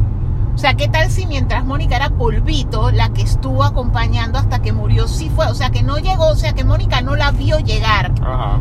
Pero que sí llegó, porque es que en realidad a nosotros no nos han llenado el hueco de los cinco años. O sea, esta man le dijeron tu mamá se murió. Pero en ningún momento fue una vaina así como, o sea, tú no estabas, a lo mejor sí llegó, o sea, a lo mejor nos lo cuenten en la otra, a lo mejor cuando Mónica la enfrente, sea algo así como cuando Cyclops y Cable se enfrentan, que es disque, que Cable le dice que tú me abandonaste y a ti te valió y tú no sentiste nada por mandarme al futuro. Y estaba la grabación de que yo no sentí nada, espérate. o sea, yo siento que puede que sea algo así, que al final sea de que no, esta man sí llegó, que Nick Fury se lo muestre. Puede ser. Porque, o sea, son cinco años en los que no sabemos todo lo que pasó. Entonces, pero el asunto es ese de que sí, yo sí siento que en el caso de Nick Fury sí es una vaina así como que a lo mejor esa no era la primera vez que él sonaba el vaina y la man no llegaba. Exacto. Esto, Y era algo así como, somos tu planeta, somos tus amigos, que eso va contigo, o sea. Entonces la otra cosa que vemos ahí que llama la atención es que vemos no a, a Hulk, vemos a Bruce Banner, ya no es el profesor Hulk. Por alguna razón ya no es el profesor Hulk, todavía tiene el brazo lastimado por, lo- por haber utilizado el... Que el- eso me el hace guante. preguntarme, o sea, el brazo le que va a quedar así por cuánto tiempo. O sea, que no yo- creo que por siempre, porque yo me imagino que a medida que se va transformando en Hulk Es y que eso yo se creo va a que- ir sanando hasta que Exacto. eventualmente es sane que yo creo todo. que, puede- lo- creo que solamente se le puede sanar si se convierte en Hulk. Y creo que lo está tomando, lo está manteniendo a raya. Ahora, una teoría que vimos hoy en la mañana en video en Screen Crush fue que a lo que, co- como vimos tanto en la película como el de eh, cuando Thanos utilizó el guante ya con todas las gemas, que vio a una Gamora niña y le preguntó es que cuál es el costo de utilizar todo esto para lo que estás buscando.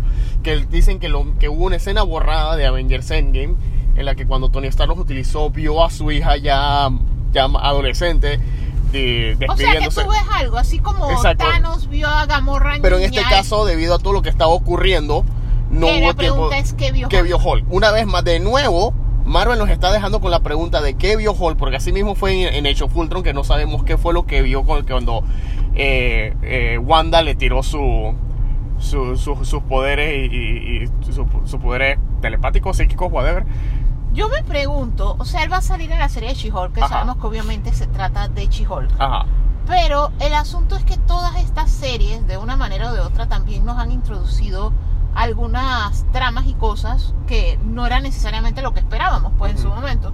Entonces yo me pregunto si en medio de She-Hulk Ujú. no sea solamente el ser un mentor para ella y ayudarla, sino que ella también lo ayude a lidiar con ciertas cosas con las que él Exacto. tiene que lidiar que no hemos visto.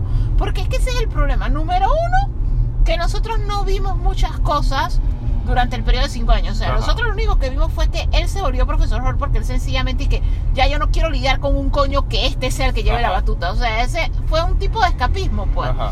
fue como, o sea, perdimos, Hulk perdió, Ajá. pasó todo esto, entonces sencillamente como quien dice al coño todo, pues ya, ya no quiero lidiar. Entonces después encima se muere Natacha, o sea que es como el punto donde él está no es un punto muy bueno, como quien dice, ¿no? Lo que pasa es que por lo menos si ha seguido Hulk tan- tan- en todas las versiones, tanto en el cómic, la serie animada de los 90 o incluso hasta la serie de Bill Bixby, la, la historia de Hulk es, es el- es bien, bien trágica. El- la más grande pesadilla de Bruce Banner es que Hulk se descontrole. Ajá. Y el- el- la gran razón por la que las dos personalidades siempre están en tanto la personalidad de Bruce Banner como la misma personalidad o las múltiples personalidades de, de Hulk se odian entre sí. Por lo menos Bruce no quiere que Hulk esté suelto y que haga más des- des- destrozos sin ningún tipo de control. Mientras que por otro lado Hulk es una entidad ya con su propia conciencia. Hulk odia a Banner porque no lo deja salir. Exacto.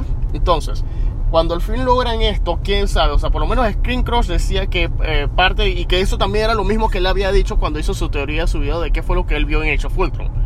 Que básicamente lo que él siempre ve es su propia pesadilla de ver tanto daño que hace Hulk y que todo el mundo lo está persiguiendo, porque al final de cuentas siempre va a ser un monstruo.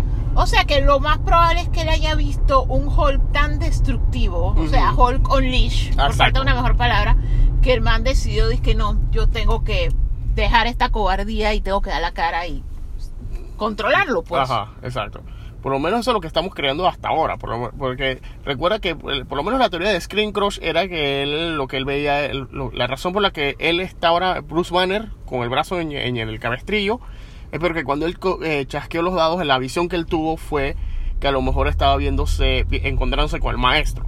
Que el maestro es una versión de, de Hulk del futuro, que es tan inteligente como Bruce Banner, pero tan destructiva como Hulk y que se volvió un tirano. Pero, pero, pero se vuelve un tirano porque es la, todavía con la mentalidad de Bruce Banner, pero mucho más extrema. Porque, al porque todo el mundo tiene la preconcepción de que, o sea, cuando tú te, tú te das cuenta que la gente no se sabe la historia de Hulk, cuando ellos están viendo una serie, una película de Hulk y simplemente es, ya, enójate porque quiero ver a Hulk. Ajá. O sea, ellos no, se- no saben que Bruce Banner es prácticamente, y eso lo- en varios cómics y varias historias que he seguido, Bruce Banner es prácticamente un campeón de ajedrez.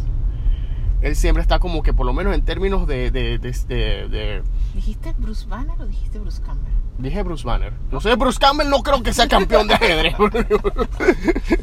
Bruce Banner es campeón de ajedrez. Él siempre, por eso es que él siempre... No, no, o sea, todo el mundo sabe que Bruce Banner es inteligente, o sea, no es algo que esté en tela de duda, o Ajá. sea, de hecho el MCU lo ha establecido claro que el nivel de inteligencia de él está similar a Tony Stark, que por eso es que cuando ellos estaban tratando de encontrar la solución al viaje del tiempo, él era el que estaba ayudando Ajá. hasta el momento de que él llegó como quien dice a un impasse en el que hasta aquí doy yo y Tony Stark ya le había estado metiendo mente a eso y entonces él es el que le dice, dice que no, yo tengo la solución, solo que es algo que yo estaba hablando con, con Panamá Comic Fan, con otros amigos de nosotros, y era el hecho de yo sé que todos estamos hartos, bastante hartos de que en el MCU todo, Todo sea, sea- consecuencia sea de de cosas que hizo Tony Stark, pero hay una realidad y es que gran parte de la crisis mundial, o sea, la crisis que tiene el mundo, porque la gente regresó y la gente regresó cinco años después, es porque Tony Stark no quería perder lo que él consiguió. Ajá. O sea, y es como,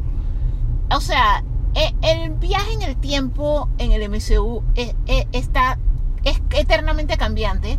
O sea, de hecho ellos te introducen una cosa en, en En Endgame, y luego en en Loki. Loki. te vuelven otra cosa y luego viene esto, What If, que te presenta los universos alternos, pero te presenta otra cosa aún, porque en realidad la premisa hasta lo que tenía Endgame slash Loki era que cada vez que tú haces algo distinto, tú creas otra línea de tiempo.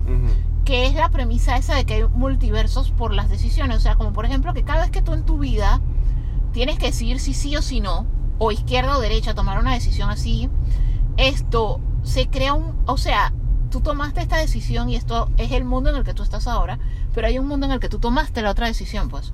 Esa era la premisa que había. Y llegaba hasta Loki, que lo que Loki decían era, si alguna decisión que tú tomas conlleva a que salga acá el conquistador, entonces esa línea de tiempo la borraban, pero sí sigue habiendo múltiples líneas de tiempo en las que no sale Khan el Conquistador, sino que sale al final He Remains, que se les permitía convivir. Pero el asunto es que cuando tú llegas ahora al punto de más acá meterle mente a ciertas variables y ciertas cosas, regresar a la gente cinco años después causó consecuencias. O sea, el hecho de que la familia Ujú. de Falcon esté perdiendo su barco, el hecho de todo esto de la gente de los Flag Smashers y otro pocotón de cosas porque el mundo tenía toda su población, el universo tenía toda su población, perdió la mitad. El mundo se adaptó a vivir con la mitad. Ujú. Y después la otra mitad regresó, colapsando todas las cosas. Al final de cuentas es culpa de Tony Stark, porque esa fue su condición. O sea, yo te, Ahora- yo te termino de ajustar la matemática, pero no borres a Morgan. Que por eso es lo que yo les trataba de decir, era que mi teoría es que Morgan es el camino a Khan.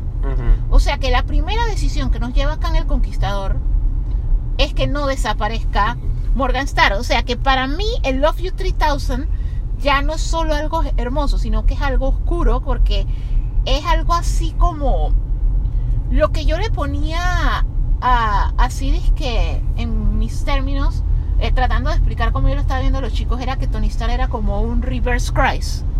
O sea, en vez de ser así de soy un padre que sacrificó a mi hijo por la humanidad, yo prefiero sacrificar a la humanidad por mi hija. O sea, yo amo a mi hija tres mil veces más que al resto del universo.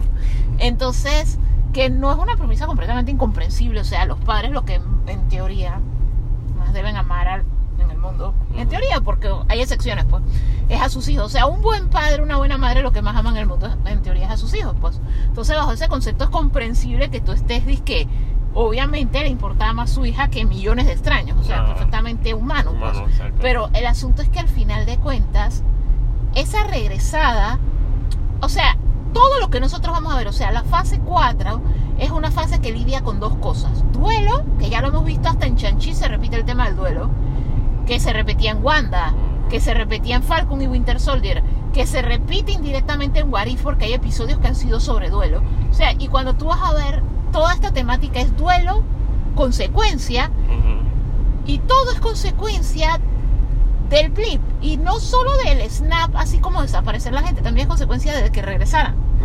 Y, y es súper interesante porque al final de cuentas, la fase 4 a cierto grado es culpa de Tony Stark. Exacto. Como todo. Como todo. Ahora, yo sé que hemos discutido, incluso hasta yo he hecho esos chistes de que todo es culpa de Tony Stark, ¿verdad? pero es no es que haya pasado porque era Robert Downey Jr. ni, ni- o sea, sí, en parte fue eso, pero es, es más que nada un recurso narrativo. Porque lo mismo pasó cuando DC Comics tenía sus, eh, sus series animadas de, de la Liga de la Justicia, que empezaron, casualmente empezar, la primera serie animada fue Batman The Animated Series, Ajá. pero cuando ya estábamos en, Liga, en Justice League Unlimited y cualquier otro spin-off que había salido, incluso hasta Batman Beyond, te ponían que Todo to- seguía todo seguía siendo por culpa de Batman o algo que hizo Batman o cosas que había dejado Batman pendientes o cosas que incluso habían pasado en la serie de Superman. Pero era es que Batman y Superman eran el centro del universo en esa serie. Entonces Es que siempre lo iba a que pasar pasa es que cosas es raras. como un mix, porque Ajá. al final cuando ya tú llegas a He Who Remains al final de Loki, lo que él Ujú. te dice es que todo era como un guion, o sea, Ajá. todos estaban jugando su rol para mantener el status quo, por falta de una Ajá. mejor palabra.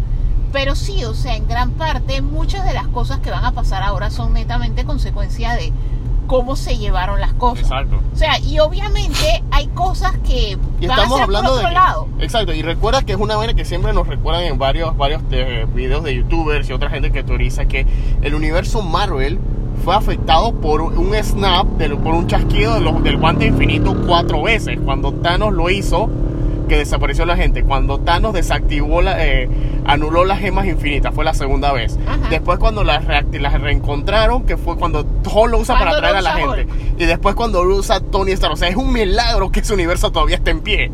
Con razón se está reventando el multiverso cada dos semanas en ese universo. No, y es que hay algo raro porque lo que pasa es que no sé si son inconsistencias o es que en algún momento nos van a mostrar es que era tenías que ver todo para que hiciera sentido porque hay historias que son así. O sea, hay historias que tú la tienes que ver toda y tú con solo un pedazo it's not gonna make sense. Y eso es lo que está pasando con esta historia porque mira esta cosa.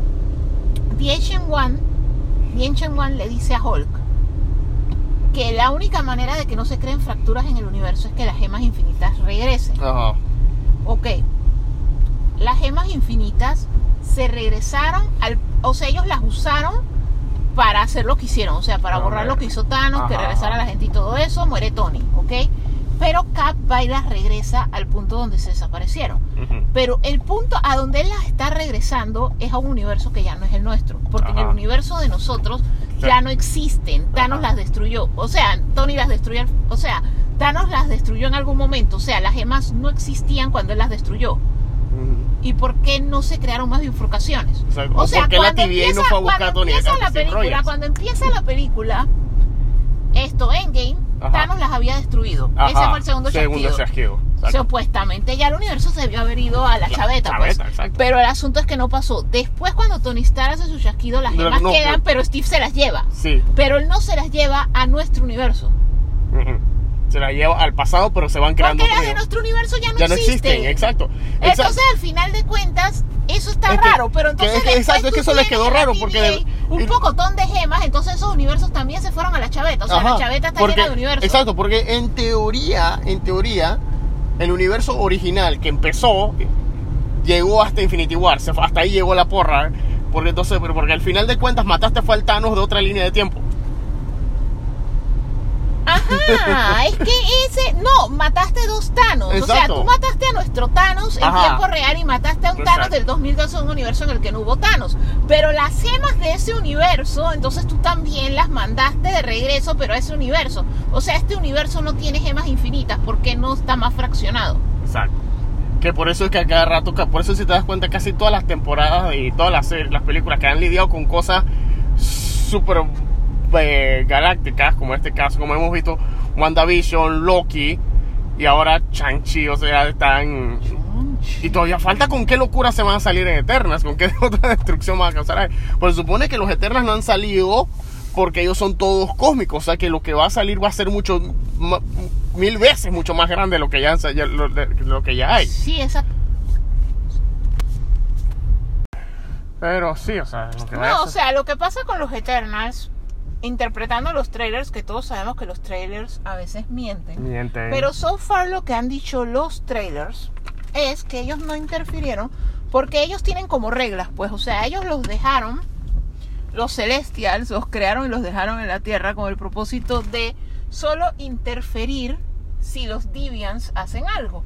Ahora bien, en los cómics, en el MCU no se sabe realmente, esto, Thanos, eso es lo que era, un Deviant. Muy bien. Entonces ellos que no interfirieron de Thanos allí, obviamente entonces ellos están indicando que el Thanos del MCU probablemente no es un Deviant. Exactamente. Entonces, pero la cosa es que ellos por eso es que no han interferido. O sea, ellos tienen como que one job. Y es lo único que ellos hacen. O sea, ellos solo interfieren si un villano en específico, que es un villano muy propio de ellos, que todavía no hemos visto. Porque, o sea, literalmente no pueden decir que ningún villano previo era uno de esos manes porque entonces nunca interfirieron Exacto. es lo que dice el trailer. O sea, muy probablemente, o sea, ellos han vivido a través de muchos años. Ellos ayudaban a la humanidad a progresar. De hecho, en el trailer se ven señales de muchas de las civilizaciones antiguas como la civilización egipcia, babilónica y todo eso, que se ve eso de que gran parte de la prosperidad que tenían esas sociedades era porque estos manes estaban ayudando. Esto y suddenly ellos toman una decisión de tomar un break olvidaron todo. Esto hay un cómic de Neil Gaiman en el que lo que ellos explican es que ellos olvidan todo en ese cómic es porque uno de ellos manipuló para que olvidaran las cosas, pero hay que ver acá cuál va a ser el manejo, si fue una decisión colectiva o Sí. si en verdad alguno de ellos Sí, hizo que recuerda que olvidaran salió casualmente el año pasado, había salido un cómic nuevo de Eternas por, por la película. la casualmente. película. Eh, así que hay que ver. eh, Eh, que- o sea, hay que ver por qué ellos tomaron la decisión de olvidar, o sea, tratar de vivir una vida como si fueran humanos normales sin serlo. Esto también, o sea, quedaron como los Highlander, que obviamente si alguien los trata de matar y se mueren, ellos no se mueren y quedan como que qué sopa, pero el asunto es que esto están viviendo vidas cuasi normales y hay que saber qué los llevó a eso. Y también hay que saber esto, o sea, qué han estado haciendo los Deviants, que son otros que entonces no han estado haciendo nada si esta gente no han reaccionado. Ujú. O sea, Eternals va a ser bien interesante ver por eso. Solamente que mira que con todo lo magnífico que se ve, con todo eso de que tiene una directora galardonada y todo eso, yo esa sí quisiera que Disney solo le dijera, ¿y qué estaba para Disney Plus? Me, me harían el día. Sí, o porque sea, todavía no han soltado un- esa, Han esa, soltado dos trailers y con todo y que se ve espectacularmente brillante todavía en términos, por lo menos en fotografía se ve. es, Marvel. Hawkeye, Hawkman y Hawker, una vaina así. Exacto, No, porque es de que visualmente se ve cool, pero de lo que es en trama y en otros aspectos es de que yeah, Yeah, yo la puedo ver La en puedo Disney ver. Plus por Ah. 15 dólares. tienes como que una vibra de esto puede ser muy bueno, puede ser otra O Black sea, yo espero que sea como Chanchi, que tenga la opción esa de el público la vea, porque Ajá. yo siento que es eso, o sea, tú no le crees al estudio, pero si ya mucha gente, inclusive gente de tu círculo social, la empieza a ver y te y te cambian la perspectiva, o sea, te dicen que no le das caso al trailer, mira que esta película tuvo esto que me gustó, eso te la vende más y yo, yo- a mí me gustaría que con esa película Exacto, ellos siguieran la estrategia Esa- de Chanchi. Exacto. Porque, es que honestamente realidad- con es- los trailers, es muy que- bonito todo, pero No, y se- exacto, y se, y se nota el poder de cuando tú tienes un IP conocido y cuando tratas de introducir un IP nuevo. Porque ahora mismo todo el mundo, todo el, todo el mundo está esperando es Spider-Man. No, pero obviamente porque todo el mundo está esperando a Spider-Man, porque primero que todo, la última Spider-Man tiene la madre de los cliffhangers, o sea, la vida del man se le fue al coño. Y, y se acabó, o sea, Ajá. que tú quedaste, ¿qué carajo? Ahora todo el mundo Exacto. sabe. Y eso es algo que en cómics ha pasado, Ujú. pero yo creo que es la primera vez que en live action la gente sabe que les Exacto, esa es la primera y vez que que- ocurre. no, y la gente no, no así como que ah, lo descubrió el villano, que eso pasa en todas, porque honestamente El peor, la peor máscara la del peor mundo. máscara del mundo.